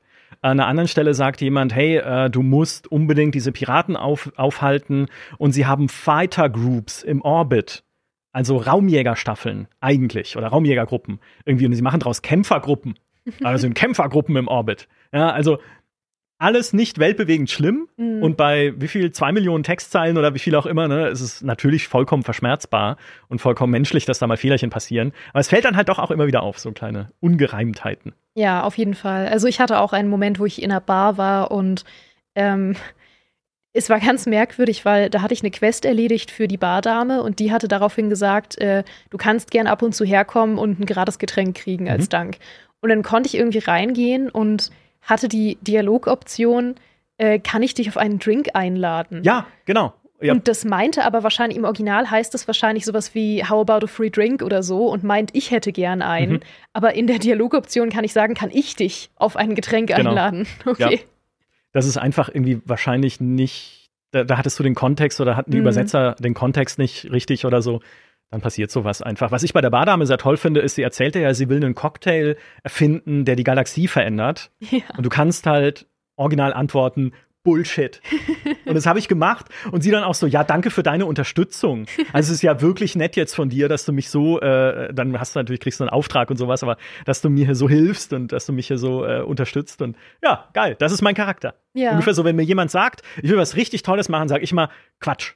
Ja. Der Einzige, der hier tolle Sachen macht, bin ich. Du kannst auch äh, Journalisten ein Interview geben in New Atlantis und äh, erzählen, was passiert ist. Im Einstieg des Spiels und das kann man halt völlig übertreiben und sagen, also habe ich auch gemacht dann und dann, ja, da haben Piraten angegriffen, aber ich habe sie eigenhändig zurückgeschlagen, ja, und nur ich, ich war der Held mit meinem Bergbaulaser und dann sagt schon ach, diese Bergbaulaser kann man auch als Waffen benutzen, das wusste ich gar nicht. Lauter solche Sachen. Ich liebe es. Also das sind halt wirklich, weil auch jemand meinte gerade im Chat, die Tester sind irgendwie enttäuscht und sowas. Ich bin nicht enttäuscht. Ich bin nicht enttäuscht von Starfield. Ich sage. Ich bin nur sauer. Ich, ich wütend, richtig wütend. Nein, es hat Schwächen, die ich nicht erwartet hätte oder die ich auch von einem Bethesda nicht erwartet hätte. Insbesondere was Environmental Storytelling angeht. Weil auch wenn ich in einem Fallout zum Beispiel, ich liebe es ja, durch Fallout zu laufen, selbst durch Fallout 4, in den Schauplatz reinzugehen, selbst in Fallout 76, wo sie es echt gut gemacht haben in der Hinsicht, irgendwo reinzugehen und dann rauszufinden, was ist da passiert. Und wenn du das machst, in Starfield über die Planeten laufen, in den Schauplatz reinzugehen, Manchmal gibt es ein bisschen Hintergründe. Also manchmal findest du ein paar Sachen, wo du rausfinden kannst, was ist hier passiert. In den allermeisten Fällen kriegst du gar nichts. Also ich habe auch, ich war gestern irgendwie auch, bin ich auf irgendeinem Mond gelandet und da war so ein Kryolabor, so ein, so ein Eislabor, wo irgendwie das von Piraten überrannt wurde, offenbar, die mir nichts getan haben, weil die Crimson Fleet und ich, wir sind so. Ähm, und äh, dann kannst du da reingehen und dann sind da so gefrorene äh, Wissenschaftlerinnen, die dann irgendwie da am Boden liegen und ähm, und irgendwie siehst du dann halt, die haben da irgendwie Experimente gemacht, aber du hast gar nichts. Es gibt keine Computer, wo du dann gucken kannst, was für Experimente. Es gibt keine Forschungsnotizen. Und das ist dann der Moment, wo ich merke, okay, das ist keine Liebe. Mhm. Also da steckt keine Liebe drin. Sie haben diese, ähm, diese Schauplätze gebaut irgendwie, natürlich auch aus Versatzteilen, die sich wiederholen. Auch in Höhlen wiederholen sich so die Versatzteile ein bisschen. Sie haben es gemacht, um die Planeten zu befüllen, beziehungsweise der Algorithmus hat es mir dahin gelegt, äh, der die Planeten befüllt aber das ist nicht die Tiefe, die ich von einem Bethesda-Schauplatz erwarten würde, wo jeder scheiß Nekromant in einem Skyrim-Dungeon noch eine Zett einen Zettel in der Tasche hat, in dem, auf dem irgendwie seine Sozialversicherungsnummer und seine fünf nächsten Verwandten stehen. Und dass er Rache üben will an allem. Mhm. Oder sowas. Also, da merkst du halt irgendwie diese, diese über 1000 Planeten-Sache hätte nicht sein müssen. Ja, ja. Sie, es, sie hätten, sie wären, finde ich jetzt, soweit ich bin, ja, vielleicht ich, wandelt sich das auch noch mal. Sie wären, glaube ich, besser bedient gewesen, wenn sie ein kompakteres Spiel gemacht hätten mit mehr Handarbeit. Schon klassische Bethesda-Tugenden, viel Freiheit, aber weniger in diese Riesigkeit gehend. Ja, auf jeden Fall. Ich glaube nicht, dass es notwendig gewesen wäre. Ich fand es ein hehres Ziel, was sie da hatten, aber es hat Starfield leider geschadet. Also, ja. das ist auch das, was, glaube ich, jetzt ein bisschen der Konsens langsam wird, wo die ähm, äh, Bewertungen langsam alle eingetrudelt sind, ist der Konsens, Starfield macht so viele Sachen fantastisch, aber du merkst, wie sie daran gescheitert sind, dass sie so groß sein wollten. Mhm. Und das war ja nun wirklich nichts, ähm, was die Leute unbedingt gebraucht hätten. Ich weiß nicht, ob es irgendwen gab, der gesagt hat, mein Gott, ich wünschte, Skyrim wäre 100 Mal so groß. Keine Ahnung. Ich weiß nicht, ob es jemanden gab, bestimmt. Aber ja, ja. es war jetzt nicht die allgemeine Meinung. Und ich wünschte auch, dass die Sachen, die wirklich toll sind in Starfield, ähm, runder wären einfach. Dass ja. das ganze Spieldesign, was das zusammenhält, der ganze Kleister, der die tollen Momente zusammenhält, runder und sinniger wäre. Wir haben zum Beispiel gestern, wo wir bei dem Thema gerade sind jetzt mit Enttäuschung, ist es wirklich schwer zu erklären, weil Starfield ist 100% eine Achterbahnfahrt. Du hast einen fantastischen Moment ja. und dann eine furchtbare Designentscheidung und dann wieder einen fantastischen Moment und dann eine Enttäuschung. Und das geht die ganze Zeit so leider. Und das ist dann am Ende eben trotzdem immer noch eine tolle Spielerfahrung, die man bestimmten Leuten absolut empfehlen kann, aber bei weitem nicht jedem. Mhm. Und das macht es so kompliziert, einfach ähm, das in eine, in eine Zahlenwertung irgendwie darin zu erklären. Da muss ja. man echt weit ausholen, um das zu erklären. Ja, ich bin froh, dass ich es nicht muss. Ja. ja. Ich kann ja einfach hier in einem Stream, äh, äh, Schrägstrich Videos, Schrägstrich Podcast sitzen und drüber reden. Ähm, es ist wirklich, genau, du musst ausholen, du musst erklären. Und es ist halt immer schwierig, weil auch eine äh, immerhin noch niedrige 80, wie wir sie gegeben haben, ist ja keine schlechte Wertung. Mm -mm. Also, ne, da auch ein bisschen das Wertungsempfinden. Ja, natürlich gibt's bessere Wertungen und es gab auch schon bessere Bethesda-Spiele, aber es ist ja nicht zu sagen, dieses Spiel ist Schrott, bitte werft es in den nächsten brennenden Mülleimer, den ihr seht. Nein, im Ex, also wirklich im Gegenteil. Es ist ein Spiel, das immer noch dir tolle Momente und wie wir es hier gerade machen, auch tolle Geschichten geben kann, wo man sofort äh, hier in den Livestream rennen muss und sie weitererzählen. Mhm. Ich, ich kann nur von meinem Kackhaufen erzählen, den ich gestern gefunden habe. Okay, pass ja, auf. Okay. War, ich war auf, auf äh, Jamison, dem, heißt er so, der Planet, wo New mhm. Atlantis ist, die Hauptstadt der United Colonies. Und es ist schon ein eigenes Kapitel, erstmal rauszufinden, wo kann man überhaupt aus New Atlantis rausgehen. Weil, na klar, man kann mit dem Raumschiff abheben und auf dem Planeten wieder neu landen. Man kann ja an jedem Punkt eines Planeten landen. Man kann ihn nicht komplett zu Fuß umrunden. Das war ein Missverständnis mit Pete Heinz im mhm. Vorfeld äh, des Releases. Aber man nennen kann, wir es Missverständnis. Nennen wir es mal. Da hat Pete sich irgendwie unklar ausgedrückt, mhm. hoffentlich versehentlich. Ähm, man kann aber an jedem Punkt landen und um, de, um dich herum, um diesen Landepunkt herum, generiert es halt dann eine Gebietskarte, die auch befüllt wird mit Schauplätzen. So, und natürlich kann ich aus New Atlantis mit dem Raumschiff starten und woanders landen auf diesem Planeten. Aber ich wollte wissen, wenn die Leute mal raus wollen, wo geht's denn dann raus? Und tatsächlich hat New Atlantis, das hat mir Fritz dann erklärt, weil der schon dort war, hat New Atlantis ist einfach nach hinten offen. Also ist einfach nach hinten, kannst du einfach rausgehen in, in den Wald. Äh, ohne Mauer oder so. Ich meine, es gibt, es gibt böse Tiere auf diesem Planeten, auch so Klippenläufer-ähnliche Vogeldinger, die dich da angreifen. Die haben nicht mal, also irgendwie nicht mal einen Zaun an der Hintertür. Du gehst einfach raus und läufst dann durch die Landschaft. So, und ich bin dann dort einfach durchgelaufen, um zu gucken, was es gibt. Und da war ein, äh, ein Außenposten, ein Bauernaußenposten. Und da lag ein Haufen Kacke. Von, also von irgendwas. Ja. Und das Beste war, ich konnte ihn nicht nehmen und untersuchen, denn er war Eigentum des Außenpostens, also wäre es Diebstahl gewesen, ja, die, diese Kacke zu äh, untersuchen und mitzunehmen, was ich darin finde. Wunderschön. Es ist ja großartig. Ja. Dann ist jetzt der Moment, um zu erzählen, dass wir auch im realen Leben, wir beide, neulich einen Kackhaufen gesehen haben. oh. Wir waren ja auf der Gamescom. Oh Gott, jetzt hör auf. Jetzt hör bitte auf. naja, gut, dann lasse ich das so stehen. Es war nicht auf der Gamescom, so viel kann ich sagen. Es war nicht am Fortnite-Stand. Es war nicht um am, die alte Geschichte nochmal aufzugreifen. Diesmal war es nicht am Fortnite-Stand, aber leider, leider gehört Kacke offensichtlich immer zur Gamescom-Erfahrung dazu. Oh, jetzt hör halt auf, ey. Es tut mir so leid. Ich werde das Bild nicht mehr los. Okay. Ich erzähle jetzt was anderes. Nämlich, ja. ich muss immer noch ähm, die Geschichte von der UC Security zu Ende erzählen. Ich würde dich übrigens festnehmen, wenn du fremden Code entwenden würdest, würde ich als Mitglied der UC Security um die Ecke kommen und würde sagen, entschuldigen Sie, das ist nicht Ihr Code. Nein, das würdest du nicht. Ja, das würdest du sagen. Du würdest sagen, entschuldigen Sie, das ist nicht Ihr Code. Aber sie sind nicht verhaftet. Sie sind engagiert für eine Undercover-Mission bei der Crimson Fleet, weil sie Code gestohlen haben. Na, Ronnie würde das nicht sagen. Sie ist so. zu gesetzestreu. Ja, okay, alles klar. Ähm, pass auf, und jetzt wird es ja nämlich lustig, weil ich habe diesen Job bekommen und dann habe ich äh, die den Auftrag von besagter Barkeeperin bekommen. Das ist auch kein großer Spoiler, weil da storymäßig eigentlich jetzt nichts passiert ist. Es ist nur mhm. so ein mhm. klassischer Auftrag. Ähm, nämlich sollte ich was für sie besorgen, was nicht ganz legal war. Und wieder diese Situation, sie sagt mir wieder, ne, Zwinker, Zwinker, wenn ich dir jetzt sagen würde, das liegt irgendwie da und da und äh, du würdest es mitnehmen und ich würde nicht fragen, wie du es bekommen hast, dann könnten wir uns ja vielleicht einigen. Und Ronnie so, okay, cool, ich hol dir das. Ähm, und dann bin ich in, den, in das Lager gegangen, äh, wo das lag. Und ich hatte ja eine UC Security äh, Mitgliedskarte, ah. weil ich ja da arbeite. Mhm. Und davor stand dann ein äh, Wachmann, auch von der UC Security. Und ich meinte, hallo, Kollege, ähm, ich muss hier einmal rein. Und er hat gesagt, nee, geht nicht. Und ich habe gesagt, ach Mann, bitte. Und dann hatte ich einen, schon einen relativ guten Überzeugungsskill. Und er meinte, na gut. Und dann bin ich reingegangen, hab's geholt, hab gesagt, okay, danke nochmal, tschüss und bin gegangen, hab ihr das dann gebracht und sie ist komplett davon ausgegangen, dass ich das auf hoch illegalem Wege beschafft ja. habe und jemanden ermordet habe. Mhm. Und ich habe sie dann nicht korrigiert. Aber in Wahrheit habe ich einfach nur gesagt, hey, unter Kollegen, darf ich kurz rein? Und er hat gesagt, na gut. Und dann habe ich es geholt. Okay. Äh, ich habe äh, diese, das ist halt wieder, das sind auch so schöne Sachen, weil man kann auch ein bisschen mehr seinen Charakter ausleben, habe ich das Gefühl, in Dialog äh, Dialogoptionen manchmal, Komplett, im ja. Vergleich jetzt auch zu Skyrim, Oblivion, Fallout.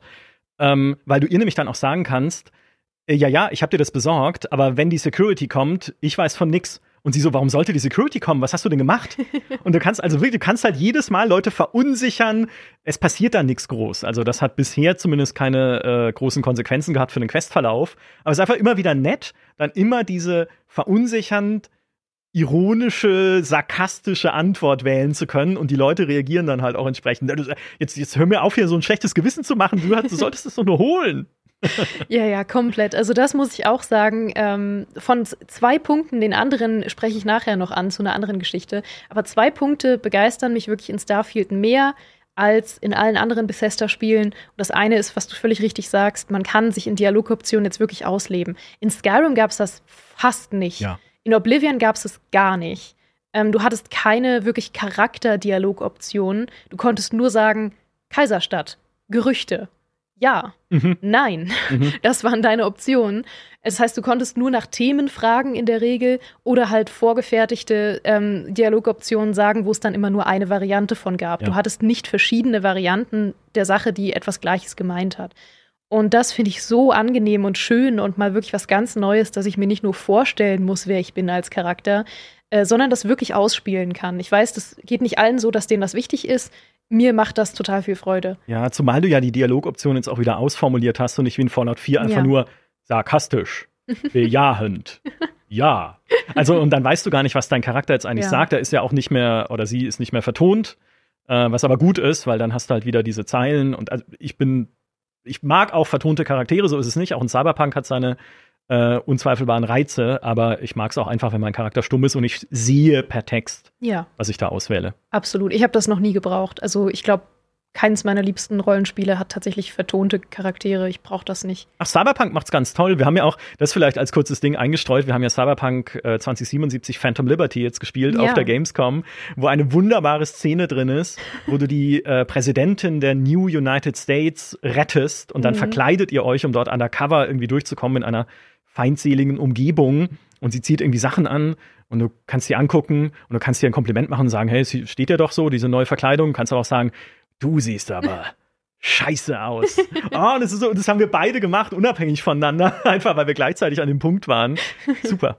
Da kannst du jetzt aber auch noch mal erzählen, wie unglaublich cool ich geheadshottet habe in dieser Demo. Ja, das war, als du irgendwie äh, unglaublich uncool versucht hast, den Kran hochzuspringen, an irgendeiner Ecke, wo man das nicht hätte machen sollen. Du genervt warst und dann kam ein Gegner um die Ecke, hat seine Waffe gezückt und gerufen, äh, hey du.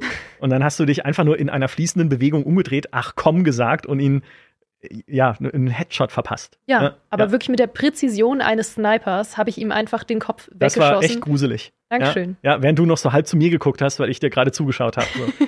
das war echt ein bisschen gruselig. Ja, das war der coolste Moment, den ich je hatte. Ich bin äh, den ganzen Tag auf Wolken geschwebt, geschwebt danach. Ähm, ich ich zähre immer noch davon, wie cool das war. Deswegen muss ich es hier auch noch mal erzählen. Kann ich äh, nach bestätigen. Da bin ich gepiekt. Es wird nie wieder besser als das. Bist du sicher? Wer weiß, was in Starfield noch passiert? Hey, wer weiß. Ich kann ja? dir sagen, was in Starfield passiert ist. Oh ja. Nämlich kommen wir jetzt zu dem Punkt, auf den ich mich so gefreut habe, worüber wir auch noch nicht groß gesprochen haben und worüber wir vorher schon so oft geredet haben, nämlich, dass wir beide unsere Eltern besuchen wollen. Und ich weiß noch nicht viel darüber, wie es bei dir verlaufen ist. Ich weiß nur, dass wir es beide gemacht haben. Hier auch nochmal, es ist kein Spoiler in der Hauptstory. Man hat nur Eltern, wenn man vorher den Trade ausgewählt hat. Und es kann sehr unterschiedlich verlaufen. Und wir erzählen jetzt mal kurz, wie es bei uns jeweils verlaufen ist. Und ich, ich freue mich schon die ganze Zeit darauf, dir davon zu erzählen. Okay. Aber fang bitte erstmal an. Nee, es war ja, also dieser Besuch, der erste Besuch dort ist ja sehr unspektakulär eigentlich. Weil dir, also man kann natürlich mit seiner Mutter reden und die Mutter fragt, hast du jemanden gefunden, ne? weil Mütter wollen ja immer wissen, ob man eine romantische Beziehung hat. Mhm. Und ich hatte keine. Ich habe ja nicht mal mit den Leuten bei der Constellation geredet, die ja auch die einzigen Charaktere sind, soweit ich weiß, mit denen man Beziehungen führen kann.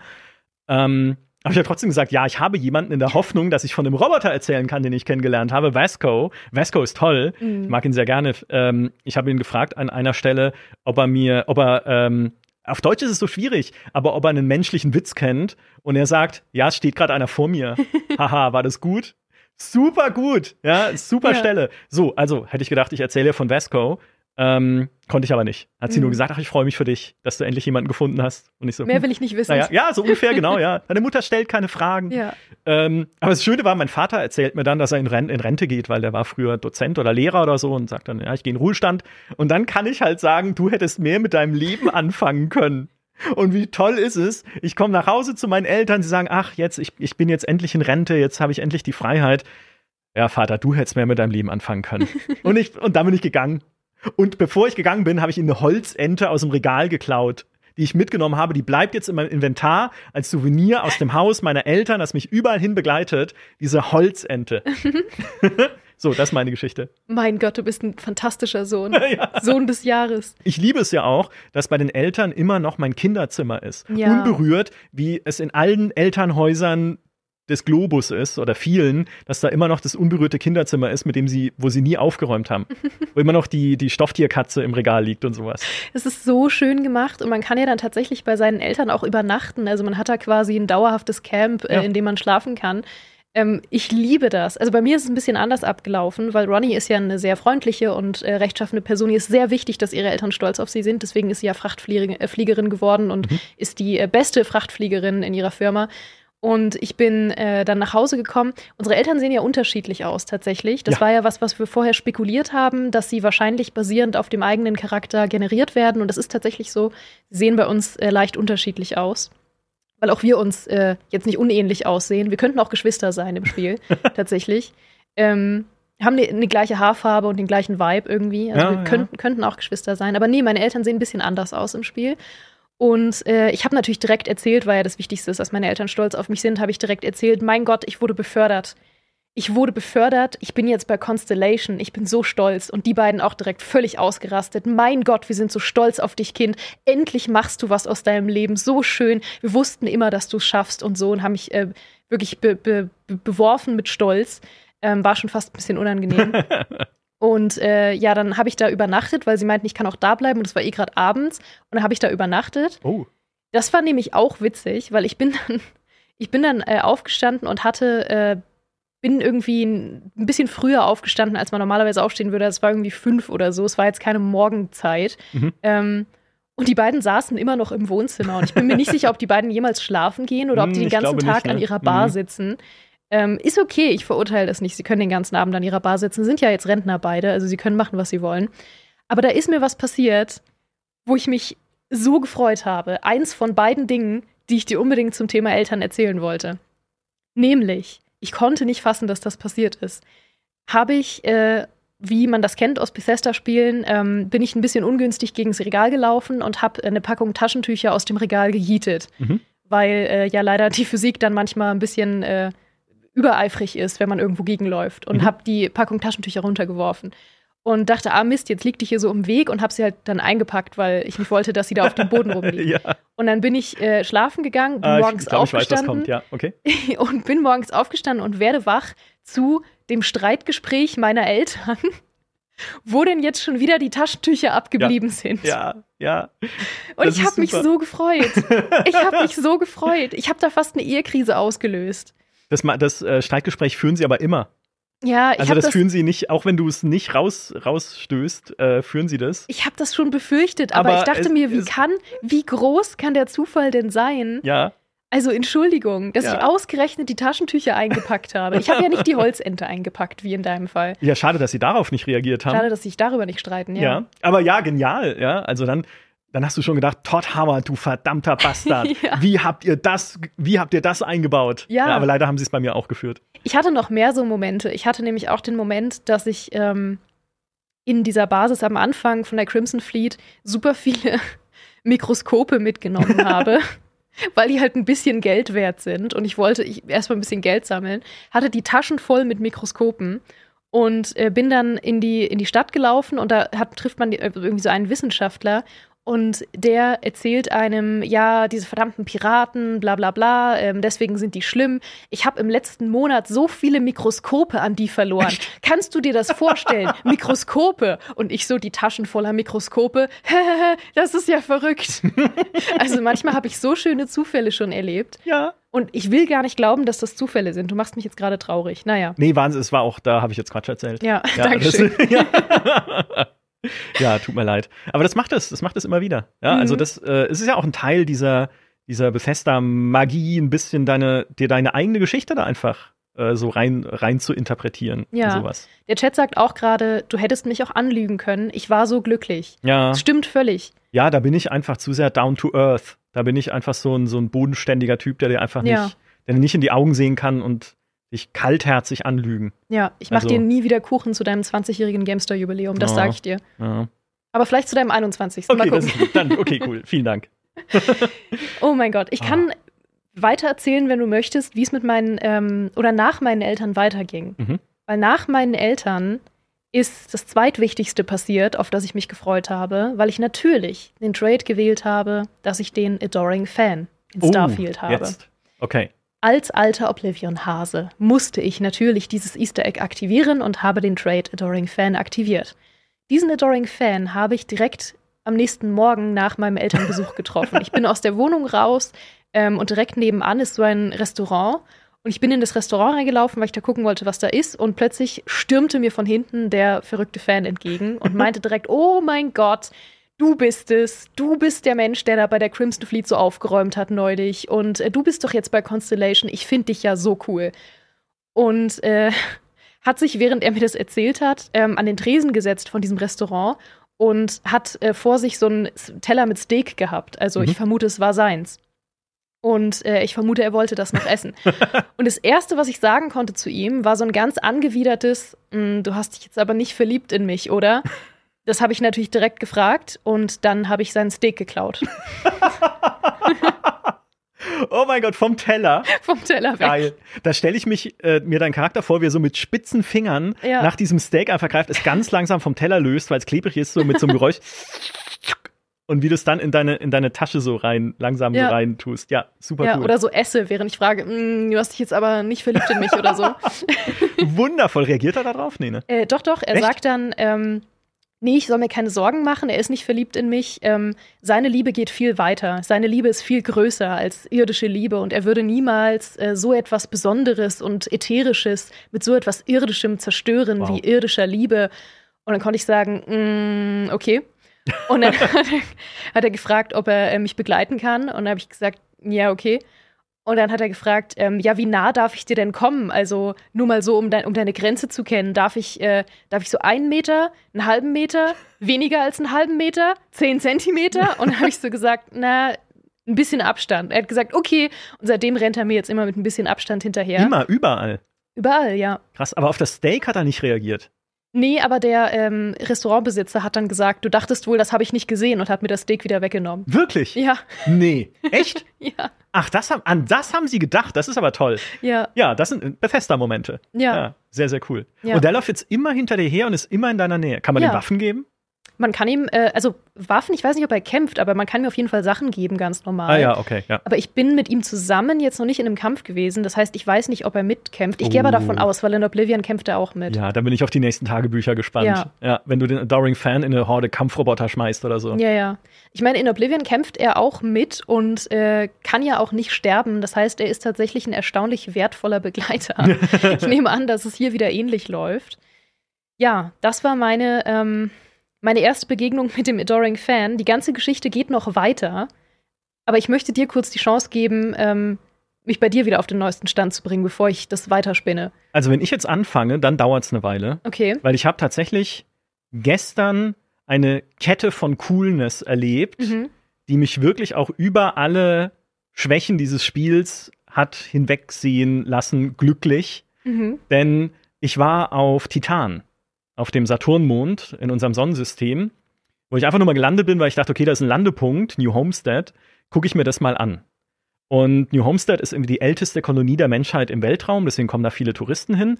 Ähm, und dann kannst du da reingehen und triffst jemanden, der dir Führungen gibt. Mhm. Und äh, nur gegen Geld, aber ich habe ihn dann natürlich per Überzeugung runtergehandelt, dass ich ja wohl bitte die Führung umsonst zu kriegen habe. Und er so, mhm. ja, okay, tu ich's für dich mal umsonst, ne? Ich meine, und ähm, dann führt er dich da durch und es ist wirklich so eine, also du merkst, das ist halt handgebaut. Das ist die Liebe, die ich von Bethesda sehen möchte. Du wirst geführt durch diese Kolonie, die wie viele Städte und viele Schauplätze in dem Spiel, die halt äh, auch wirklich handgebaute Schauplätze sind, auch echt groß ist. Ja, also ist richtig äh, geräumig da. Und dann führt er dich rum, führt dich da durch, erklärt dir die Wohnquartiere, führt dich nach draußen, wie da Windkraft erzeugt wird und wie an dem anderen Ende, da wird Methan geerntet und dann aus diesem Methan wird äh, Sauerstoff hergestellt und dann kannst du halt Fragen stellen und dann kann ich fragen, ach so, die stellen Sauerstoff her aus Methan, ja, wie machen sie denn das? Und er so, das hat noch nie jemand gefragt. äh, irgendwie, äh, weiß ich nicht, Mikroben, die Methan fressen? Du, du, keine Ahnung. Und halt so lauter, lauter immer kleine so Infos, die man ihm aus der Nase ziehen kann. Und das ist jetzt alles nicht Gameplay-mäßig großartig, weil du tust ja nichts anderes, als ihm hinterherzulaufen und ihm Dialogfragen zu stellen. Aber so sympathisch als Einführung für einen Schauplatz, den du ja danach auch noch dann weiter erkunden kannst und da Quests aufnehmen. Und das habe ich dann gemacht.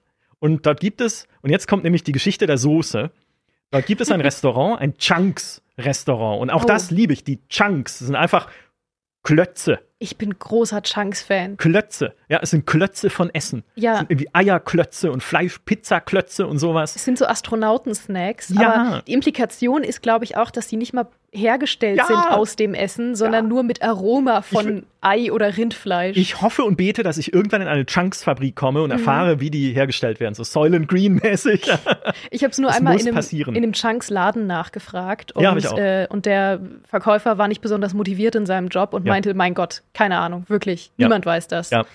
Dann äh, habe ich mit diesem, auch da mit dem Chunks-Verkäufer geredet und der sagte, ah, wir haben hier Probleme in dem Restaurant, habe ich vorher auch schon mitgekriegt von zwei Leuten, die sich am Tisch unterhalten haben, wie es ja auch viele so äh, wirklich handgeschriebene Environmental-Dialoge gibt, wenn du an Leuten vorbeikommst, ne, wo dann Leute stehen und irgendwie sich fürs auf dem Dach verabreden heute Abend romantisch oder sowas. Gibt natürlich auch viele so typisch Bethesda Quatsch-Dialoge, die man hören kann aber auch viel, was die halt da von Hand reingebaut haben. Mhm. Und da saßen halt schon Leute am Tisch, die gesagt haben, ach ja, es wäre viel besser, wenn es Spezialsoße gäbe. Und dann kannst du halt sagen, ach, ihr habt keine Spezialsoße, das ist ja, das ist ja tragisch, was, äh, was kann man denn da machen? Und er sagt, ja, es gibt ein Restaurant äh, auf einem anderen Planeten, da habe ich schon angerufen, die haben mir gesagt, sie, äh, sie können mir das geben, sie können mir was von der Soße abgeben, aber ich habe kein Schiff und die können es nicht schicken, also muss es halt jemand holen. Und ich so, wie viel Geld ist da drin? Und er so, ja, du, ich gebe dir Geld und äh, habe dann, glaube ich, sogar noch einen Vorschuss irgendwie rausgehandelt.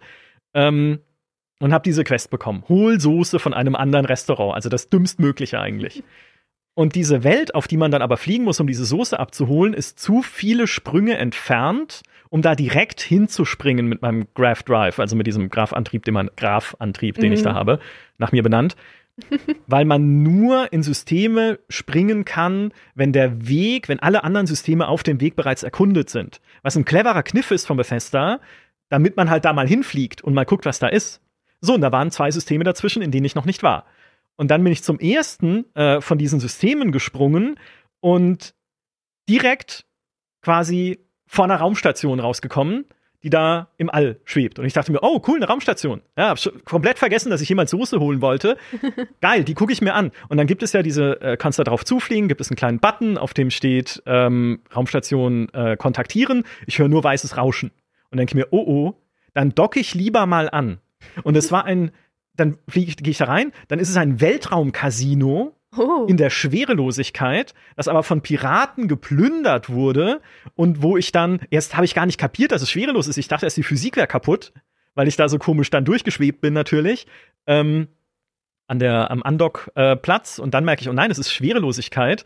Also bin ich dann durch dieses Casino da geschwebt, habe diese Piraten erschossen, habe dann irgendwie dort noch die Safes geplündert, indem ich die Kombination rausgefunden habe. Dann kannst du dort noch den, den Laptop oder den, den Computer des, des Casino-Leiters durchlesen, dass sie so traurig sind, dass sie nur schlechte Reviews bekommen, sind so Presseberichte dann aufgelistet, wo drin steht, ja, ist halt Casino in der Schwerelosigkeit, aber so langweilig wie sonst was, so ungefähr. Also. Und er so, wie können wir das besser machen? Und dann, ja, kamen die Piraten und haben eh alle umgebracht.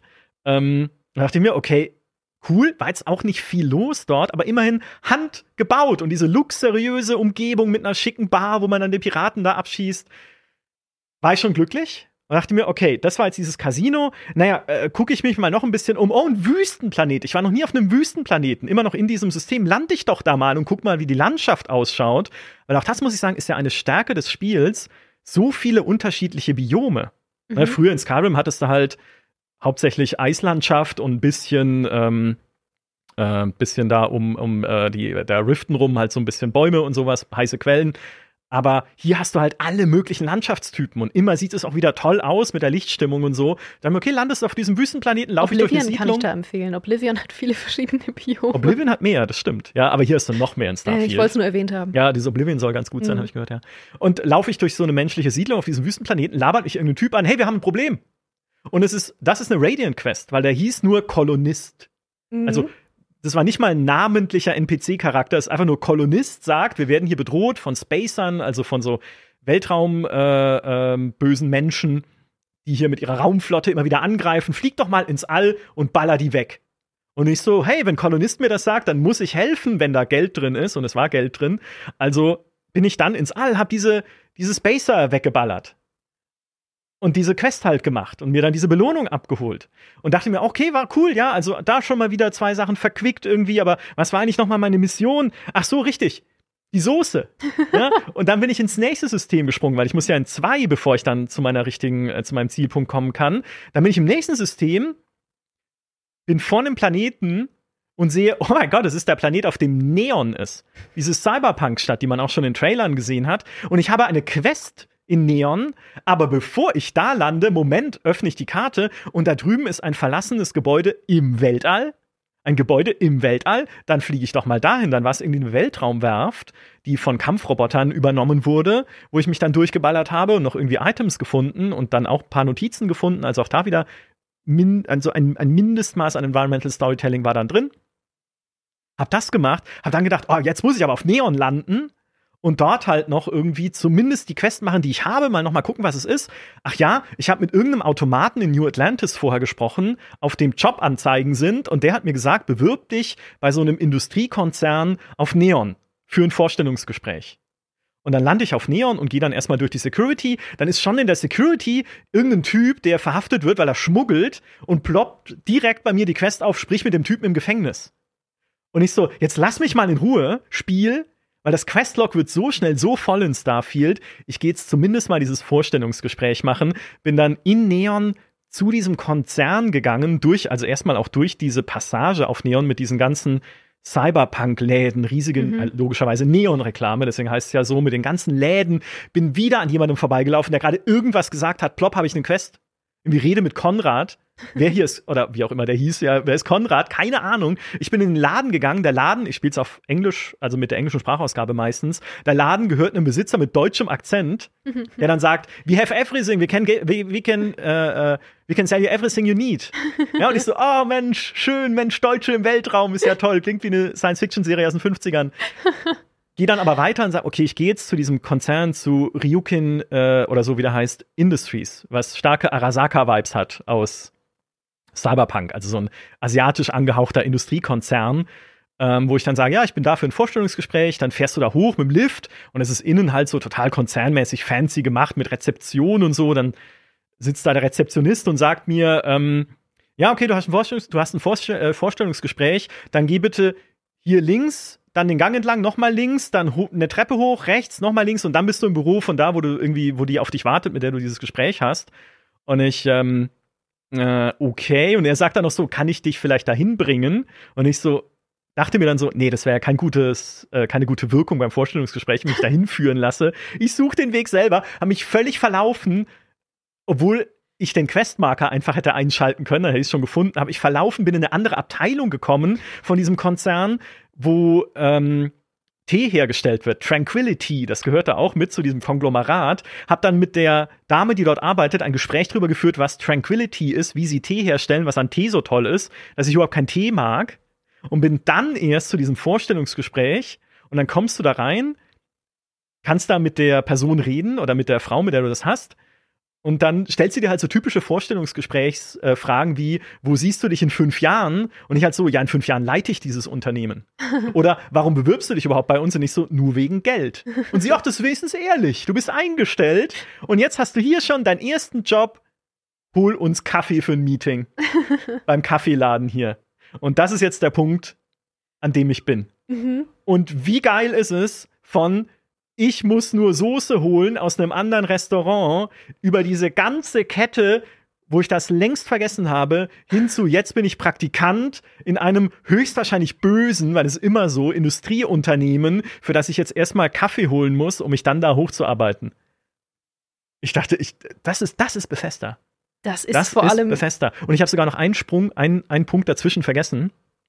Ich bin nämlich in diesem System, wo Neon ist, noch zu einem anderen Planeten gesprungen. Das ist so ein äh, Dschungelwaldplanet. Und ich dachte, okay, ich war auch noch nie auf einem Dschungelwaldplaneten, lass mal gucken, wie das ausschaut. Und dann ist im Orbit dieses Waldplaneten ein Raumschiff und dieses Raumschiff funkt mich an und sagt, hey, hier ist Captain so und so, erinnerst du dich noch? Wir haben äh, vor kurzem gemeinsam einen Kampf geführt und tatsächlich, ich habe irgendwie einen Tag vorher eine Quest gemacht, wo ich die und ihre UC Marines, also United Colonies Marines, unterstützt habe im Kampf gegen Spacer. Ne? Und dann triffst du sie wieder auf ihrem Raumschiff und sie sagt zu dir, hey, ich wollte nur noch mal Danke sagen, ich wurde jetzt auf eine andere Mission abkommandiert, wir sehen uns vielleicht nie wieder, aber hier ist noch mal ein Geschenk für dich, schenkt sie mir halt so ein, äh, ein Messer. Und fliegt dann weg mit ihrem Raumschiff. Es war kein großer Moment, aber es war halt cool, weil es dieser Rückbezug nochmal war mhm. auf eine Quest, die ich halt viele Stunden vorher gemacht habe. Einfach ein kleines Dankeschön nochmal mhm. hinterher. Und danach bin ich dann auf Neon gelandet. Nee, falsch. Danach bin ich auf dem Waldplaneten gelandet, da ein bisschen rumgelaufen. Der war ultra langweilig. Dann bin ich auf Neon gelandet. Aber so diese, diese, diese Kette an coolen Sachen, mhm. die dann einfach passieren kann. Und auch diese Kette an handgebauten Sachen. Ne, da hat, saß jemand da bei Bethesda und hat gesagt, diese, diese UC Marine Captain, der du geholfen hast, die kommt halt irgendwann zufallsbasiert mal wieder und gibt dir dann auch noch ein Dankeschön. Toll. Das ist genau das, was ich haben möchte von so einem Spiel. Und es ist deine Villain Origin Story wahrscheinlich. ja, mit diesem Messer werden noch viele Untaten begangen ja. werden dann. Dieses Messer wird bekannt werden in der Galaxis. Und das alles nur wegen Soße. Unfassbar. Das wird der Titel meiner Starfield-Biografie sein. All das nur wegen Soße. Es geht sogar noch weiter, aber das wollte ich jetzt noch gar nicht spoilern. Mhm. Ich habe äh, heute noch ein bisschen dann weitergespielt. Äh, ich habe die Soße immer noch nicht geholt, natürlich. Ich habe nicht mal den Kaffee geholt, sondern ich wollte, eigentlich wollte ich nur einen Screenshot machen von einem Planeten als Teaserbild für ein Video von uns. Von Starfield-Video. Und ich dachte mir, okay, fliege ich mal zu dem Planeten da drüben, weil das ist ein Mond und ich weiß, dieser Mond fliegt oder fliegt, der kreist um den Gasplaneten und vielleicht kann ich ein cooles Bild machen, wie dieser Gasplanet aufgeht, weil diese Panoramen, die man manchmal hat auf den Planeten, sind auch so toll, ja, einfach so atmosphärisch. Ähm, ich bin aber nie da gelandet, weil im Orbit dieses Planeten werde ich plötzlich angegriffen von einem Söldnerschiff, das auch gerade ein anderes Schiff angegriffen hat. Und dann habe ich dieses Söldnerschiff abgeschossen und dann kann ich ein Gespräch auf diesem anderen Schiff belauschen, wo irgendwie zwei Leute miteinander reden. Ich will jetzt nicht spoilern, worüber. Und dann sagen, hey, Moment, ist der Funk noch an, mach mal bitte aus. und dann habe ich die Option andocken. Und da bin ich jetzt. Mhm. Es wurde noch kein Kaffee geholt, es wurde keine Soße geholt. Ich schwebe irgendwo über einem Mond bei einem Gasriesen und will an ein Raumschiff andocken, wo zwei Leute irgendeinen Scheiß gebaut haben gerade. Und jetzt will ich wissen, was passiert. Das sind die Momente, da habe ich Herzen in den Augen einfach, mhm. wenn ich mhm. Bethesda-Spiele spiele. Ja, auf jeden Fall. Und das alles nur, weil du dich strikt weigerst, zu Constellation zurückzugehen. die können mich mal. Mit ihrem, ich, ich, mag, ich mag ja so Alien-Mystery-Geschichten mhm. ähm, eigentlich, ne, mit diesem Artefakt, das man findet und was es damit auf sich hat. Ja, aber ist, das, ist, das, das ist Ancient History für mich inzwischen. Ich, ich bin am Anfang rausgerannt. Ich werde dorthin wieder zurückkehren, irgendwann in ferner Zukunft. Aber für jetzt ist mein Questlog so voller. Ich meine, ich bin gerade, ich habe frisch angefangen im Industriekonzern. Ich muss jetzt erstmal da meine Karriere weitertreiben. Ich bin immer noch, arbeite ich undercover für die, äh, für SysDev, für das UC-Militär. Auch das muss ich jetzt erstmal weiterführen. Ich muss wissen, was in diesem Raumschiff vor sich geht. Ich muss gucken, ob es noch Biome gibt, die ich nicht gesehen habe, wo ich einfach mal landen kann es gibt so viel zu tun und so viel, was mich noch interessiert und so viel, was mir noch Geld bringen kann, insbesondere. Mhm. Weil mein Traum ist es ja einfach, absurd reich zu werden in diesem Spiel. Einerseits, damit ich mir richtig fette Raumschiffe bauen kann, weil ich sie nicht selber zusammenbauen möchte. Habe ich ein bisschen versucht mit dem Editor. Ähm, ist nicht mein Ding. Ich finde, der Editor ist okay, aber ich will einfach das fettestmögliche Schiff von der Stange in so einem Raumschiffsverkaufsladen einfach will reinmarschieren und sagen, hier sind 700.000 Credits geben Sie mir einfach das, das da drüben. Ja. Und dann wieder rausmarschieren mit meinem fetten Schiff. Mhm. Und das ist so, äh, ja, und äh, äh, es ist einfach, es gibt so viele, so viele, so viele Stationen, so viele offene Aufgaben, so viele Sachen, die ich jetzt da erleben möchte. Und das ist halt das Tolle an Starfield. Mhm. Ne? Und dann ist auch alles Rumgelatsche auf Planeten zu langweiligen Schauplätzen vergessen. Dann ist, zumindest für mich, ne, und dann ist alles Schnellgereise vergessen, immer wieder. Ähm, auch die Ladebildschirme, die es immer wieder hat, selbst auf einer SSD. Ähm, gut, vielleicht habe ich nicht die allerschnellste NVMe-SSD bei mir im Rechner, aber dennoch, ach, wenn du immer wieder, okay, ich gehe jetzt auf einen, äh, irgendwie, ich beam mich irgendwie zu einem anderen Planeten, einem anderen System, ja, okay, dann kommt jetzt erstmal der Bildschirm und das Ladesymbol und so und dann, wie gesagt, es ist ein bisschen Schnellreise, das Spiel manchmal. Mhm. Ähm, aber all das ist vergessen, sobald man mal in so einer Bethesda-Kette drin ist, wie ich sie gerade skizziert habe. Mhm. Toll. So, und dann kann ich jetzt den Bogen schlagen von dieser herrlichen Geschichte. Kann ich nämlich erzählen, wo ich stehen geblieben bin an meinem ersten Tag, ähm, von dem wir heute hier erzählen. Und das war etwas, das ich nur erlebt habe, völlig unabhängig von der Hauptstory, weil ich zu Constellation zurückgegangen bin. Und dafür muss ich einmal noch mal kurz zusammenfassen, äh, was bisher geschah, wie mein Tag aussah ähm, bis dahin. Ich habe, wie gesagt, meine Eltern besucht, habe bei meinen Eltern übernachtet, habe meinen Eltern von meinem Job erzählt. Sie haben sich sehr gefreut. Äh, mein Vater meinte noch, er muss unbedingt seinen Pokerkollegen davon erzählen. Die werden sich so freuen. Er ist so stolz. Ähm, dann bin ich äh, rausgegangen, habe den verrückten Fan äh, getroffen. Äh, er ist jetzt Teil meiner Gang, ähm, folgt mir immer so mit einem Meter Abstand.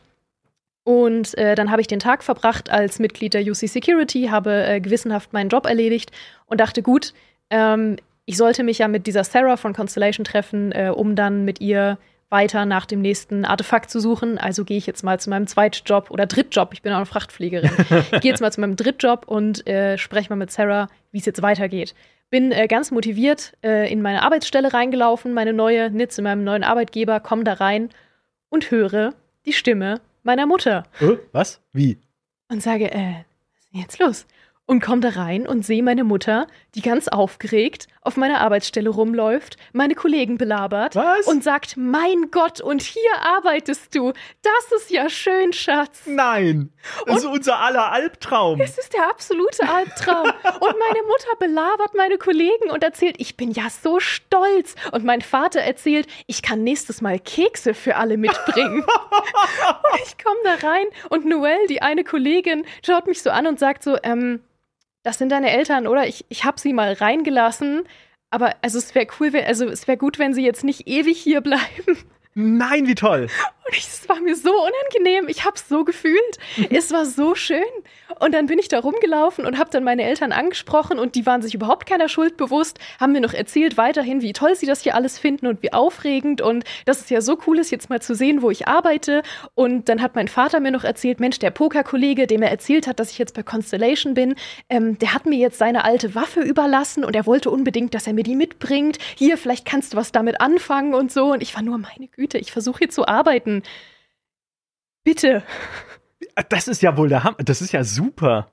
Es ist komplett der Hammer und jetzt wird's noch besser. Ich hatte ja den Adoring Fan dabei, weil er mir ja gefolgt ist. Oh Gott. Und man kann ja nur eine Person, man kann ja nur eine Person in seiner aktiven Party haben, oder zumindest ist das im Moment so, dass man nur eine Person als wirklich Follower haben kann, die einem hinterherläuft. Und dann habe ich gesagt, gut, ähm, ich muss jetzt hier irgendwie weitermachen. Ähm, ich hoffe, ihr geht bald. Bin dann zu Sarah gegangen und habe gesagt, gut, wir können dann jetzt los. Ähm, mhm. Meine Eltern sind immer noch nicht gegangen, äh, sind da immer noch geblieben, haben sich da noch einen schönen Lenz gemacht. Ich, ich weiß nicht, was da jetzt passiert, ob die da jetzt für immer bleiben. Ich befürchte es fast.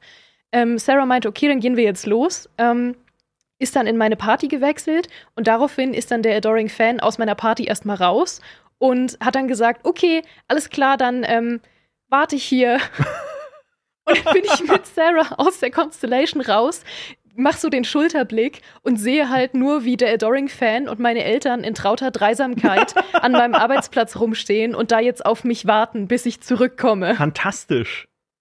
Ja, und dann bin ich erstmal auf den Mars geflogen, möglichst weit weg. Okay, sehr gut. Ja. Oh mein Gott, es ist so, wir sind, toller Cliffhanger. Ja. ja, was wird passieren, wenn du da wieder hinkommst? Ja, ich, bin, ich will nicht zurück. Ich bleib jetzt auf dem Mars. Ähm, ja. Ich schließe mich dir an. Ich, äh, ich war sehr gerne auf dem Mars. Ich war auch auf dem Mars, ähm, weil oh, man, kann, man kann nur Geschichten erzählen aus diesem Spiel. Weil auch dort ist die Handelsbehörde aktiv. Und wir wissen alle, die Handelsbehörde ist das zwieligste, der zwielichtigste Haufen äh, Krimineller, die es gibt in diesem Universum mhm. offenbar.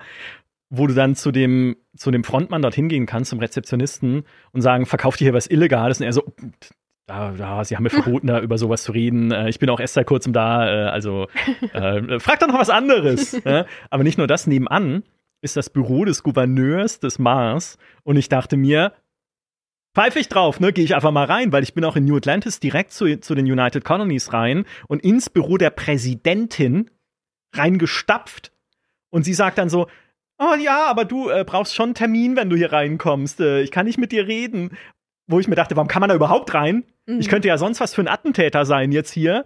kannst du einfach reinstiefeln und dann ist irgendwie ein Stockwerk weiter das geheime Waffenlabor der United Colonies. Bin ich auch einfach reingegangen und habe eine Waffe geklaut aus irgendeinem Schrank.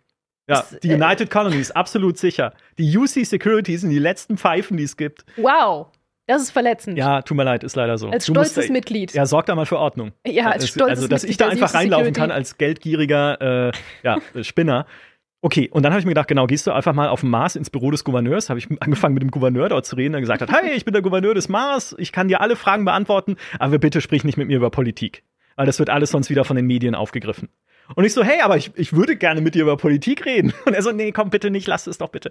Hey, ich gebe dir 1000 Credits für deinen Wahlkampf oh, dass du mit so wenig Geld überhaupt versuchst, mich auf Politik anzusprechen, zeigt schon, dass ich mit dir gar nicht reden sollte. ja, also wenn ich und ich werde es zur Spitze treiben, wenn ich irgendwann den Gouverneur des Mars mit Geld bestechen kann, damit er mit mir über Politik redet, werde ich es tun. Das ist eines meiner, ich weiß nicht, ob es geht, keine Ahnung, ob das eine Quest ist oder so, aber ich fand es so toll, wie er gleich gesagt hat, aber keine Politik. Mhm. Und ich muss mit dem jetzt über Politik reden. Ich will wissen, was der Gouverneur des Mars für politische Einstellungen hat. Ähm, das ist meine Mars-Geschichte. Mich erinnert die sehr stark an die Geschichte, die ich auf der Gamescom erlebt habe, als ich versehentlich ähm, in den Raum mit Todd Howard reingelaufen bin, als äh, ich eigentlich noch gar nicht in diesem Raum sein sollte. Er ist ja basically auch der Gouverneur von Starfield. Mhm. Ähm, und äh, ich habe dann auch versucht, ihn mit Geld zu bestechen, mit mir über Politik zu reden, aber er hat gesagt, Entschuldigung, was soll das? Und dann bin ich wieder gegangen. Ja, gehen Sie bitte. Gehen Sie bitte. ja. Ja, es ist einfach ein ah. Abbild der echten Welt, dieses Starfield. Ich kann noch zwei Fragen beantworten, äh, die ich gesehen habe, äh, die mich betreffen im Chat. Das eine ist, ob äh, Vasco meinen Namen sagen kann, mhm. weil er kann ja Namen sagen, aber nein, meinen Namen kann er nicht sagen, weil er kann Standardnamen sagen, genau ja. wie, oh Gott, wie hieß er in Fallout 4 Cotsworth, der mhm. Roboter-Butler. Ich nenne ihn jetzt einfach Cotsworth, vielleicht hieß er anders. Aber Cotsworth. Der, ja. Ja. Der konnte auch nur so Standardnamen sagen wie Michael, aber ich mhm. heiße nicht Michael. Ähm, Deswegen den Namen, den ich habe, kann er nicht aussprechen. den kann ich mal nicht aussprechen. Ähm, ich heiße Gräulich, ja, mhm. wie immer. Und die zweite Frage war, was halte ich von Starfield als Space Game? Und dieser Frage werden wir nächste Woche eine eigene Tagebuchfolge widmen, oh ja. weil das für mich ein sehr wichtiges Thema ist. Ich liebe Space Games. Ich liebe Freelancer, TIE Fighter, X-Wing, Free Space, alles. Aber ja, alles gespielt damals. Und für mich war es eine total, ein total wichtiger Punkt, was taugt Starfield als Space Game. Ich will noch nicht zu viel spoilern, aber für mich bis jetzt nicht so viel. Was sich noch tut und wie viel es dann tatsächlich sein wird und was man davon hält, das werden wir nächste Woche besprechen mit Captain Collins. Mhm. Ähm, mit dem Michael, der für uns auch schon Videos gemacht hat über X, ne, die deutsche Weltraumspielserie, in der man auch ein Weltraumimperium aufbauen kann, ein Handelsimperium, ein ökonomisches Imperium, wenn man das möchte. Also eine sehr detaillierte Weltraumsimulation, äh, der jetzt auch gerade an Starfield sitzt. Den haben wir hier eingeladen zu uns in den Stream, um genau darüber zu sprechen. Das ja. Space Game. Und natürlich noch weiter Geschichten zu erzählen, die uns passiert sind. Was, was wird passieren, wenn ich diesen Kaffee hole? Wird alles schief gehen? Wird es, wird in Neon alles irgendwie aus den Fugen geraten? Wir werden es sehen. Ganz genau. Du hast es angeteasert. Wir werden diese Tagebuchreihe noch fortführen. Es wird eine vierteilige Reihe erstmal, außer natürlich, äh, jede Folge hat drei Millionen Aufrufe, dann machen wir noch einen fünften. Ja. Aber dann ist auch Schluss. Ja. Ähm, wir werden äh, das ein bisschen so handhaben wie in dieser Folge. Wir werden einen Teil der Folge damit verbringen, uns gegenseitig zu erzählen, was wir erlebt haben, wie es mit dem Kaffee weiterging und ob mhm. meine Eltern immer noch bei Constellation sitzen. Und den anderen Teil werden wir in den folgenden äh, Folgen, in den kommenden Folgen, werden wir, wie gesagt, mit Gästen verbringen, die jeweils ein eigenes Exter äh, Expertenthema mitbringen. Also am Montag ähm, werden wir das live weitermachen, die nächste Folge. Die kommen natürlich aber auch alle als VOD und Podcast. Äh, da wird uns der Valentin von den Rocket Beans begleiten und mit uns darüber sprechen. Erstens, wie ähm, gut Starfield jetzt tatsächlich für Bethesda-Rollenspielfans ist. Und er ist ja auch ein großer Grafikexperte. Das heißt, das Thema hat er auch noch mitgebracht. Wie gesagt, dann folgt die Folge mit äh, Captain Collins über wie gut ist Starfield als Weltraumrollenspiel. Spoiler, nicht so gut. Bis jetzt, also ne, vier also von mal zehn. Gucken, mal gucken. Ja, mal, also ja, hm, mal aber schauen, es gibt, wir müssen, wir müssen darüber im Detail sprechen. Also selbst ich als Person, die nicht viel auf Weltraumspiele gibt, habe da viele Gefühle zu, tatsächlich mittlerweile. Ja, es hängt viel davon ab, was ich jetzt auf diesem Schiff erlebe, mhm. wo die diesen Funk angelassen haben, versehentlich. Ja. Das richtig. ist entscheidend jetzt. Ja. ja. Und äh, unsere letzte oder vorerst geplant letzte Folge wird dann nochmal stattfinden mit der fantastischen Mairi von Orkenspalter TV, die hier immer ein sehr gern gesehener Gast zum Thema Starfield und Rollenspiele ist, weil sie natürlich als Pen-and-Paper-Leiterin und Expertin absolut alles darüber sagen kann, wie gut das als Sandbox funktioniert und als geführte Rollenspielerfahrung. Und wie gesagt, in allen Folgen werden wir aber, wir beide plus unsere Gäste, uns nochmal darüber austauschen, wie es weiterging mit unseren Abenteuern. Und da freuen wir uns schon sehr drauf. Ja, ja, ich, ey, vor allem, weil dieses, man, man sieht es ja bei uns beiden schon, wie unterschiedlich einfach die Erlebnisse und die Erfahrungen mhm. sein können, die man im selben Spiel hat. Also bin super gespannt darauf, was die anderen erzählen. Ich bin sehr gespannt. Ich freue mich sehr darauf. Ich freue mich, wenn ihr dran bleibt. Und damit verabschiede ich mich an der Stelle schon mal von allen Leuten, die uns als VOD auf unserem YouTube-Kanal Gamester Talk konsumiert haben oder als Podcast. Sage vielen Dank und bis bald. Mhm.